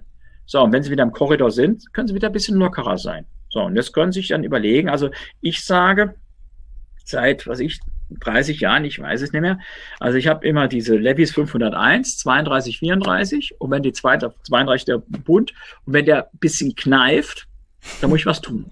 Und ich habe Gürtel, das, ich, ich, ich pendle immer zwischen zwei Löchern, wenn der Gürtel schnallt, mhm. ja. Und wenn da hin, also es nach, es nach vorne verschiebt, Da muss ich was tun, mhm. damit es wieder passt. So, das heißt, das ist meine Schwankungsbreite. Das sind etwa beim Taillenumfang, das ist nicht genau Taille, aber sagen wir mal zwei Zentimeter. So, und darin bewege ich mich. Aber wenn es dann aus dem Ruder läuft, bin ich sehr konsequent. Fertig. Ja. Mhm. Und dann gibt es ja so Sachen wie Fastenzeit. Da haben wir uns ganz viel Leberfasten gemacht. Ich mache jedes Jahr in der Fastenzeit Leberfasten und trinke dann sechs Wochen keinen Alkohol. Fertig. Nochmal, äh, das hilft auch mal. Ne? Ich habe jetzt kein Problem mit dem Alkohol, ich, aber trotzdem äh, bin ich dann wieder, wie soll ich sagen, für das Jahr gerüstet. Ja? Und mhm. so kann man sich ja auch sagen, manche sagen, im, Herbst mache ich irgendein so Heilfasten oder sowas oder dieses Frühstücksfasten ist etwas, was die Leute eigentlich zumindest mal von Montag bis Freitag dauerhaft machen können. Und es gibt Menschen, die essen, trinken, machen Sport und fühlen sich auch gut. Also da muss jeder so seinen Weg finden. Nur, äh, äh, nur durch Sportgewicht halten. Und es ist halt so, das muss man auch sagen, gerade bei Frauen, wenn das Richtung Wechseljahre geht, äh, dann, dann geht das Gewicht nach oben, obwohl sie alles gleich machen wie vorher auch ja, durch die hormonelle Umstellung. Und uns Männern geht's auch so, dass der Bauch irgendwie meint, er muss dicker werden. Da müssen wir auch dagegen mhm. tun. Es, es, kommt nicht von alleine. Ja, äh, und es, es ist auch ein Irrglaube von, von übergewichtigen Menschen, dass die denken, die, die andere Sorte Menschen, die schlank sind, denen ist es Gott gegeben. Ich sage, nee, also ich muss immer auf mein Gewicht achten. Ich hatte auch schon mal acht Kilo mehr. Und ich glaube, wenn ich auch nicht die Shakes morgens einsetzen würde unter der Woche, hätte ich auch ein Problem. Also es ist nicht so. Und ich mache trotzdem Sport. Ja, also und auch die, die, die anderen Menschen, die man sagt, die sind jetzt äh, schlank und fit in Anführungszeichen, die meisten müssen darauf achten. Nicht mit 18, nicht mit 20, nicht mit 25. Aber wenn sie mal so 40 Jahre, 50 Jahre bin und ich bin ja schon über mhm. 60, dann müssen sie darauf achten. Das geht, der Körper verändert sich ja schon. Mhm. Aber es das heißt nicht unbedingt, dass ich im Alter schwerer sein muss. Äh, äh, oder viele halten ihr Gewicht, aber ersetzen Muskeln durch Speck. Das will ich auch nicht. Mobilität im Alter heißt auch gute Muskulatur. Und Sie werden es nicht glauben, geistig fit im Alter korreliert auch mit der Muskulatur. Weil der Muskel ist unser Stoffwechselorgan. Ja? Und wenn das mhm. nicht funktioniert, dann funktioniert es in der Birne auch nicht mehr. Das heißt, das hängt enger zusammen, als wir denken. Und da ich auch noch denke, äh, mit 60 ist man nicht so uralt, ich will noch ein paar Jahre genießen und noch ein bisschen aktiv sein, dann tue ich was dafür. Und die Spreu trennt, äh, vom Weizen trennt sich so, ich glaube, so ab 50. Also ich kenne ja auch viele in meinem Bekanntenkreis, äh, trinken relativ viel Alkohol, rauchen und sowas. Ja, also wenn mhm. ich mich heute mit denen treffe, denke ich, oh, der ist eigentlich zehn Jahre älter wie du, aber er ist eigentlich genauso alt. Biologischen Grund. Mhm. Ja? So, und da, da aber das, in jungen Jahren merkt man das nicht. Mit 20, 30 ist alles egal, ja. Genau. Steckt so, der Körper alles weg. Steckt man alles weg, ja, aber mhm. wenn sie dann mit 60 anfangen wollen zu joggen und haben 40 Jahre lang geraucht, dann geht das plötzlich, da ist die Luft mhm. weg. Mhm. Es geht ja nicht um Lungenkrebs, es geht ja um COPD und es geht um Treppen hochgehen, ja, so Rauchen fördert Insulinresistenz, wissen viele nicht. Dann schwillt auch eher der Bauch. Ja, so wenn der Bauch schwillt, geht das Testosteron runter, dann klappt es im Bett auch nicht mehr so. Und das sind so Dinge, wenn ich das den Leuten so unterschwellig wie Ihnen jetzt sagen, da wird der eine oder mhm. andere Mann mal wach. Sag, ey, da muss ich ja was dafür tun. Ich habe schon die ersten Zeichen dafür, dass ich was tun muss. Ja, mhm. da hole ich es halt über die Schiene ab. Ja, das heißt, Sie müssen auch gucken, wie Sie jemanden wie soll ich sagen, wo sie den abholen, wo sie den packen. Sag mal, das hohe Cholesterin tut nicht weh. Ja, und Triglyceride, ja, was mhm. ist denn das nochmal? Ja, und ja, der eine sagt so, der andere sagt so, ist doch auch alles egal. Die Leute haben immer Ausreden für alles. Mhm. Ja, also gerade Männer. Männer sind ja noch viel schlimmer, Frauen sind ja viel gesundheitsbewusster. Deshalb werden sie ja auch älter. nee, äh, und dann, nochmal, wir haben erstmalig mit dem Leberfasten Männer erreicht. Warum? Das ist das Bauchweg-Programm. Abnehmen, mhm. kein Mann will abnehmen. Aber Bauchweg ja. ist schon mal was anderes. Ne? Das ist schon ja. eher so Männerthema. Ja, mhm. das ist zwar eigentlich blöd, aber äh, ähm, ich sage immer, dass äh, der Köder muss dem Fisch schmecken, nicht dem Angler. Wenn ich den damit abhole, erreiche aber stoffwechseltechnisch richtig ethische Ziele, sage ich jetzt mal, dann ist mir dieses Wording, wie ich den anspreche, da bin ich relativ locker. Ja, weil mhm. am Ende geht es darum, dass wir, der hat zwar eine andere Motivation, warum er zu mir kommt, aber ich erreiche das Ziel, dass ich Gesundheit fördere und Krankheiten verhindere. Und das ist doch dann in Ordnung so. Ja, das ist so ein bisschen auch das Ernährungsberatung in Deutschland oft so wie, wie Telekolleg, sage ich was. Das soll nicht sein. So, so, also Telekolleg ja. mhm. gab es früher so, also wie in der Schule. Ja. In der mhm. Schule. Ja. Ja, äh, es soll nicht wie in der Schule sein, es soll nicht der Zeigefinger sein, es soll nicht belehrend sein. Es soll auch, äh, abnehmen kann auch Spaß machen. Und mhm. sich über Ernährung informieren kann auch Spaß machen. Ja, und es kann auch unheimlich spannend sein, äh, gerade wenn man mal so, äh, ich provoziere auch manchmal gerne, ich übertreibe auch manche Sachen gerne, was ich sage, esse da halt mehr als 20 Eier die Woche, ist mir doch egal. Macht ja kein Mensch. Nochmal, mhm. also ich habe wirklich Leute gehabt, die gesagt, Eier sind kein Problem, da esse ich jetzt jeden Morgen drei Eier. Sag ich, mach doch. Und nach 14 Tagen habe ich gesagt, und wie sieht's aus? Ist noch jeden Morgen drei Eier? Nee, ich kann es im Moment auch nicht mehr sehen. Nochmal, immer die Angst, dass die Leute das übertreiben, ist in der Regel ja unbegründet. Verstehen Sie? Mhm, klar. So, wenn der Körper selber regulieren kann, macht er das meiste richtig. Macht das meiste richtig. Also, äh, will Sie jetzt nicht zutexten, aber äh, wenn Sie ein Stück Schinken haben und hat 30 Zentimeter Speckrand, dann schneiden Sie das als Frau garantiert weg. Ja. Die gleiche mhm. Frau isst ihre Leberkäsewurst oder was weiß ich alles, die hat 40 Prozent Fett, ohne dass es merkt. Verstecktes mhm. Fett. Also, mhm. Das heißt, äh, wenn der Körper erkennt, was er isst, dann reguliert er von alleine. Wenn Sie aber hochverarbeitet Lebensmittel isst, Industrieprodukte, Fake Food, dann erkennt mhm. der Körper ja gar nicht mehr, was er isst. Und dann essen sie irgendwie verkehrt. Verstehen Sie? Mhm. Das heißt, die Idee hat es geschafft, die Natur auszutricksen. Unser Körper achtet schon indirekt drauf. Wenn Sie eine Laktoseintoleranz haben, essen Sie, obwohl Sie das nicht wissen, weniger Milchprodukte, weil der Körper sagt, ey, das vertrage ich irgendwie nicht dann werden sie das mhm. reduzieren. Wenn ich mit Menschen rede, sagt, verträgst du Milch? Ja, Laktose, nur nö, kein Problem. Was trinkst? Auch Milch mag ich eigentlich gar nicht so. Und Joghurt geht mal, lieber Hartkäse. Also wenn, der hört schon raus, der hat so eine leichte Laktoseintoleranz. Der hat unterschwellig gelernt, auf die Sachen, die er nicht verträgt, zu verzichten. Unterschwellig. Mhm. Der Körper hat und diese, diese natürliche Re Regulation, deshalb alles, was ich auf Wochenmarkt frisch einkaufen kann, ist richtig. Alles, wofür im Fernsehreklam gemacht wird, lass weg da hast du 80, 90 Prozent richtig gemacht. Nochmal, stimmt mhm. nicht immer so, aber so als Botschaft. Das heißt, je natürlicher ich mir ernähre, das ist regional und dann auch, könnte man lange über Bio reden, weil wenn das, das, das Vieh oder das Tier Mist zu fressen bekommt, dann ist auch Mist im Fleisch drin, sage ich jetzt mal. Wenn das aber gute Sachen essen bekommt, sind auch gute Fleisch an. Ich sage, es gibt wahrscheinlich Rindfleisch, das hat mehr Omega-3 als so mancher Zuchtlachs. Ja, das ist so. Mhm, klar, je nachdem, ja. wie der Lachs gefüttert wird, ist da nicht viel drin. Wenn der Mais kriegt, will er nicht Omega-3 mhm. herholen? Ja? Und wenn mhm. das Rind Gras frisst, macht das kurzkettig und langkettiger. Ja? Mhm. Wenn das aber ein Schwein ist, was gemästet wird, dann hat das genauso Mist im Fleisch, würde ich nie essen. Ja? Das heißt, also ich könnte nicht sagen, rotes Fleisch, weißes Fleisch, weißes Fleisch, helles Fleisch ist super, ja.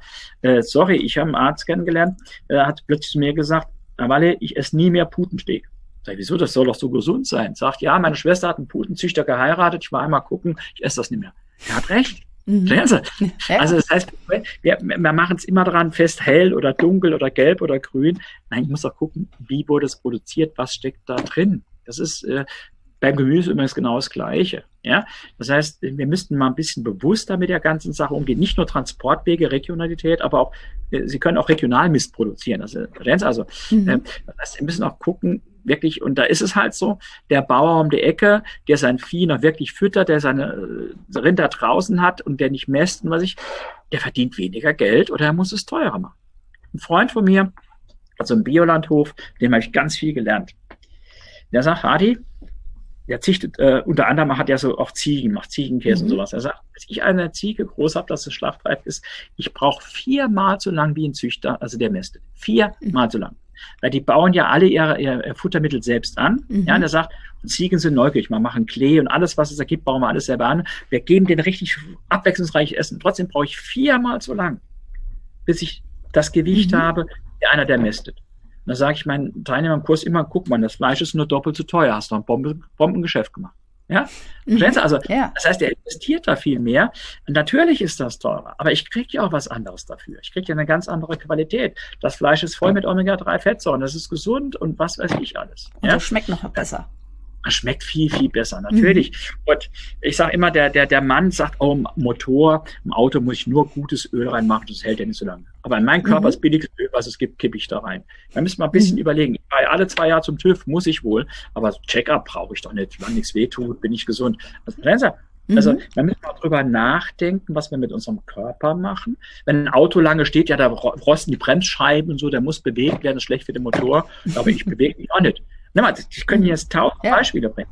Ja, mhm. das heißt, äh, da ist, da, da, das versuche ich in meinen Büchern, aber auch in meinen Kursen etc., die Leute versuche ich einfach zu sensibilisieren. Ich halte ihnen manchmal so einen Spiegel auch so ein bisschen vor mit diesen Beispielen, ja.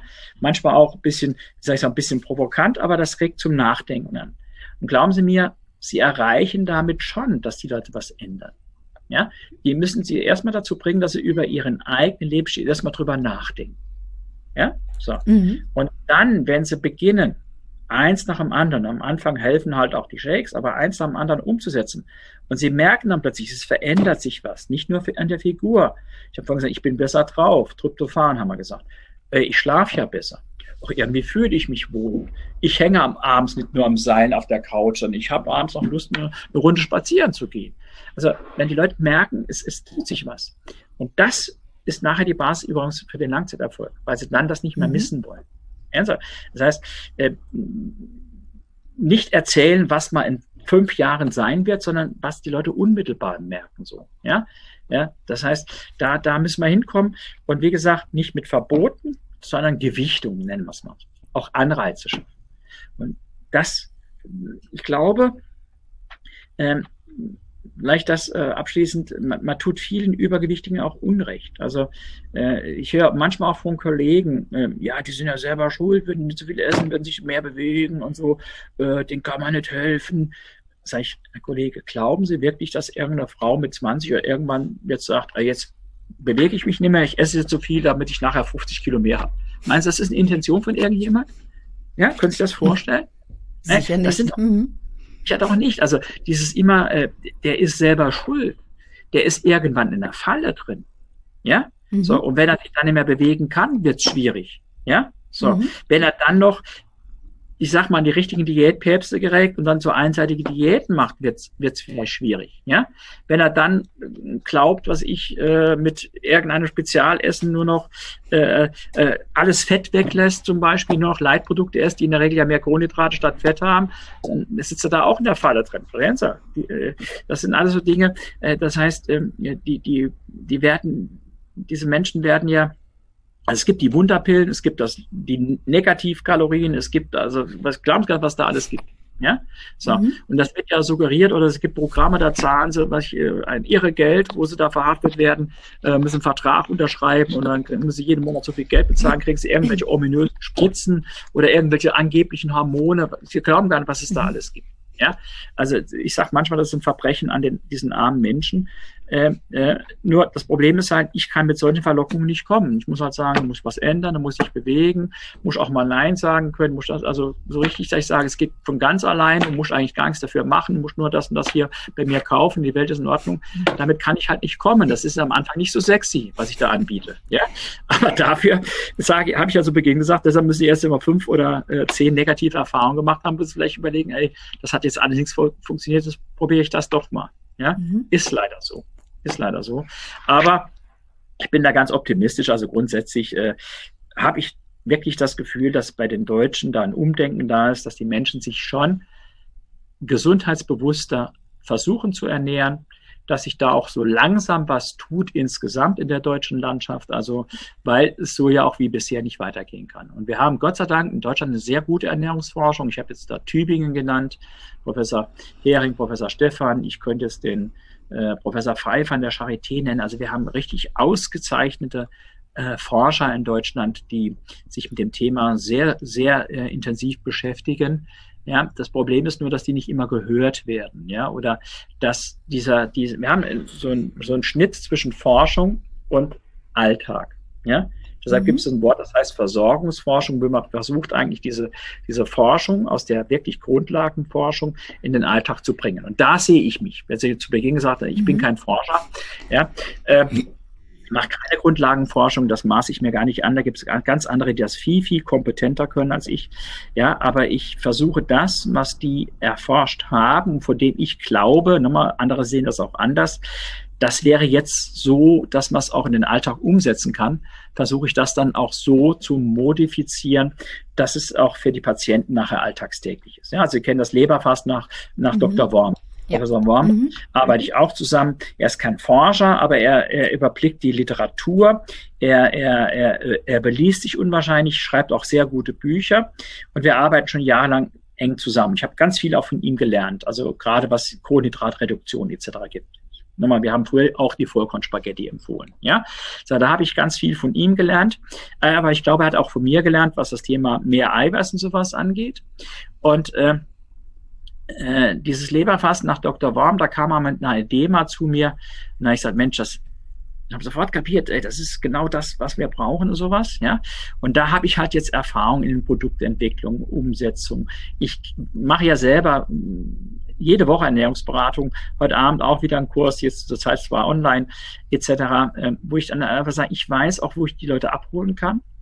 Äh, und ich habe natürlich dadurch, dass ganz viele Ärzte und Ernährungsfachkräfte inzwischen mit Bodymir zusammenarbeiten, auch ein gutes Netz, dass man sowas den Leuten auch anbieten kann.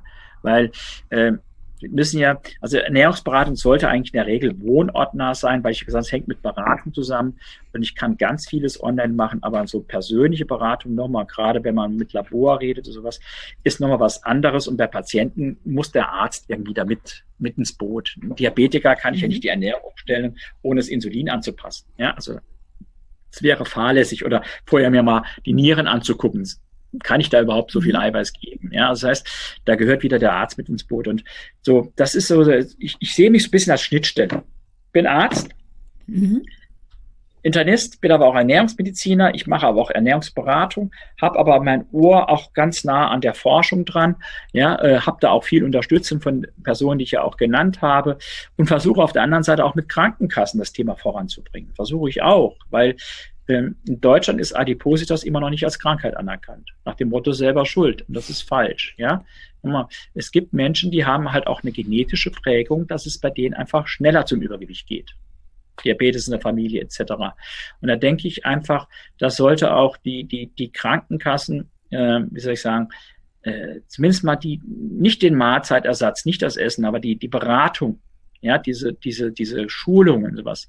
Äh, mehr fördern. Sie tut es zum Teil über Paragraph 20 oder Prävention, aber dort, wo, wo man sag mal, intensivere Konzepte braucht, wie die Bodymeter, wie, wie ich sie anbiete, dort wäre es sinnvoll, wenn die Krankenkassen es tun. Einige, also wirklich DRK Gesundheit ist da Vorreiter, ja, und einige Betriebskrankenkassen, aber die Mehrheit der großen Ersatzkassen könnte da, glaube ich, mehr tun, um ähm, die, die, die Gesundheit der Menschen zu fördern, weil manche sagen zwar, sie wären Gesundheitskassen, aber bezahlen tun sie nur Krankheit. Und ich denke, wir sollten da Richtung, es ist so, der Begriff Prävention, also ich be bewege mich in einer Schnittstelle. Ich sage, das sind mhm. Leute, die sind noch nicht krank oder wissen es noch nicht. Mhm. Ich aber genau weiß, wenn die nichts ändern, haben sie in fünf Jahren Diabetes. Das ist ja. so, das ist ja ein mhm. dynamischer Prozess. Das ist ja nicht die, die eine Schnittstelle. Ja, und in dieser, dieser Schwelle, die kriegen wir zum Teil in den Arztpraxen durch die Vorsorgeuntersuchung. Die kriege ich aber auch über Familien, dass die Mutter wegen ihren Diabetes kommt zum Leberfasten, die Tochter kommt wegen ihrem Übergewicht und hat vielleicht schon einen Schwangerschaftsdiabetes gehabt. Da brauche ich dann nicht noch zehn Jahre zu warten, bis die eine Diabetes hat. Wahrscheinlich, da kann ich doch mhm. direkt intervenieren. Wenn man das da Geld sparen. Ich meine, die Krankenkassen zahlen ja sehr, sehr viel Geld für einen Diabetiker. Ja. Man ja. könnte ja viel Geld sparen, indem man einfach vorher mal ansitzt. Ja, also 10 Prozent der deutschen Bevölkerung hatten Typ-2-Diabetes und wir kriegen jedes Jahr 500.000 neue Typ-2-Diabetiker hinzu. Stellen Sie sich mal vor, wir hätten jedes Jahr 500.000 Covid. Ja, also das heißt, äh, äh, nochmal, und die, das, dann sind ja Risikopatienten auch für, für die, diese Erkrankung. Ja, das heißt, äh, das, das wird ja äh, unser System überrollen. Und wenn ich mir heute junge Menschen anschaue, ja, also in meiner Jugend war ein stärker übergewichtiger Mensch was Seltenes. Ich war vor 40 Jahren in Amerika. Ich habe heimlich im Supermarkt versucht, Bilder zu machen, weil ich so dicke Menschen noch nie gesehen hatte. Das ist heute mhm. bei uns Standard. Wir holen da, haben längst aufgeschlossen. Ich gesagt, Deutschland äh, mhm. ist da Vorreiter. Ja, so. Das heißt, wir haben die Epidemie Adipositas und wir haben dann auch nachher den Tsunami Typ 2 Diabetes. Der kommt oder er ist schon da. So. Und äh, das sind Kosten, das ist richtig, aber auch viel Leid, Erblindung, Dialyse, Operationen, unerfüllter Kinderwunsch und alles, was ich eben genannt habe. Mhm. Ja, das heißt also, da denke ich einfach aus dem Grund, a, Kosten, aber auch äh, Krankheiten ersparen äh, oder zumindest mal so gut kontrollieren, damit sie nicht zu Langzeitschäden führen. Äh, das darf man nicht den Betroffenen alleine aufbürden. Ja, da ist eine Beteiligung für die Shakes oder sowas ist absolut, dass sie das selber bezahlen, weil das ersetzliche Essen ist auch nicht teuer. Ähm, Aber äh, jetzt, äh, wenn ich, wenn ich Leberfasten anbiete als Selbstzahlerleistung, zahlen die Leute sogar ihr Labor selbst. Ja, und da sage ich immer, muss das sein? Ja, klar, das sind Werte, die der Kassenarzt, der darf sie nicht machen, weil er dann auch wieder bestraft wird. Der hat ja auch sein Budget. Also das heißt, im Gesundheitssystem sind wir ja reglementiert. Das ist auch nicht der böse Hausarzt, der das Labor nicht machen will, wenn es ein bisschen teurere Werte sind, weil er wird dafür quasi auch wenn er das zu häufig macht, auch dafür bestraft. Er kriegt dann einen Regress, wie das heißt. Ja, das heißt, nochmal, wir müssen mit diesem knappen Geld, was wir haben, vernünftig umgehen. Aber was Sie ansprechen, so eine Prävention würde sich mittelfristig rechnen, eben nicht kurzfristig, nicht von heute auf morgen. Und heute haben wir ein mhm. Problem, wir müssen Impfungen bezahlen. Wir haben, das ist immer das Problem, wir gucken immer nur auf das Problem von heute. Ich kann die Axt nicht schärfen, ich habe keine Zeit, ich muss so viele Bäume ummachen. Ja, ja. das ist das mhm. Problem. Ja, ja nee, ich kenne ja. den Spruch. Mhm. Ja, das heißt, wir müssten da mal so, so, so mit, Mittelweg finden. Ja, aber nochmal, mhm. ich will nicht jammern, wir haben Krankenkassen, die im Rahmen des, nennt sich besondere Versorgung, das Programm bezahlen. Patienten kriegen das auch, gibt es so einen Paragraph 43 im Sozialgesetzbuch, wo sie einen Teil der Kosten erstatten kriegen. Also die Krankenkassen verwehren sich nicht komplett dagegen.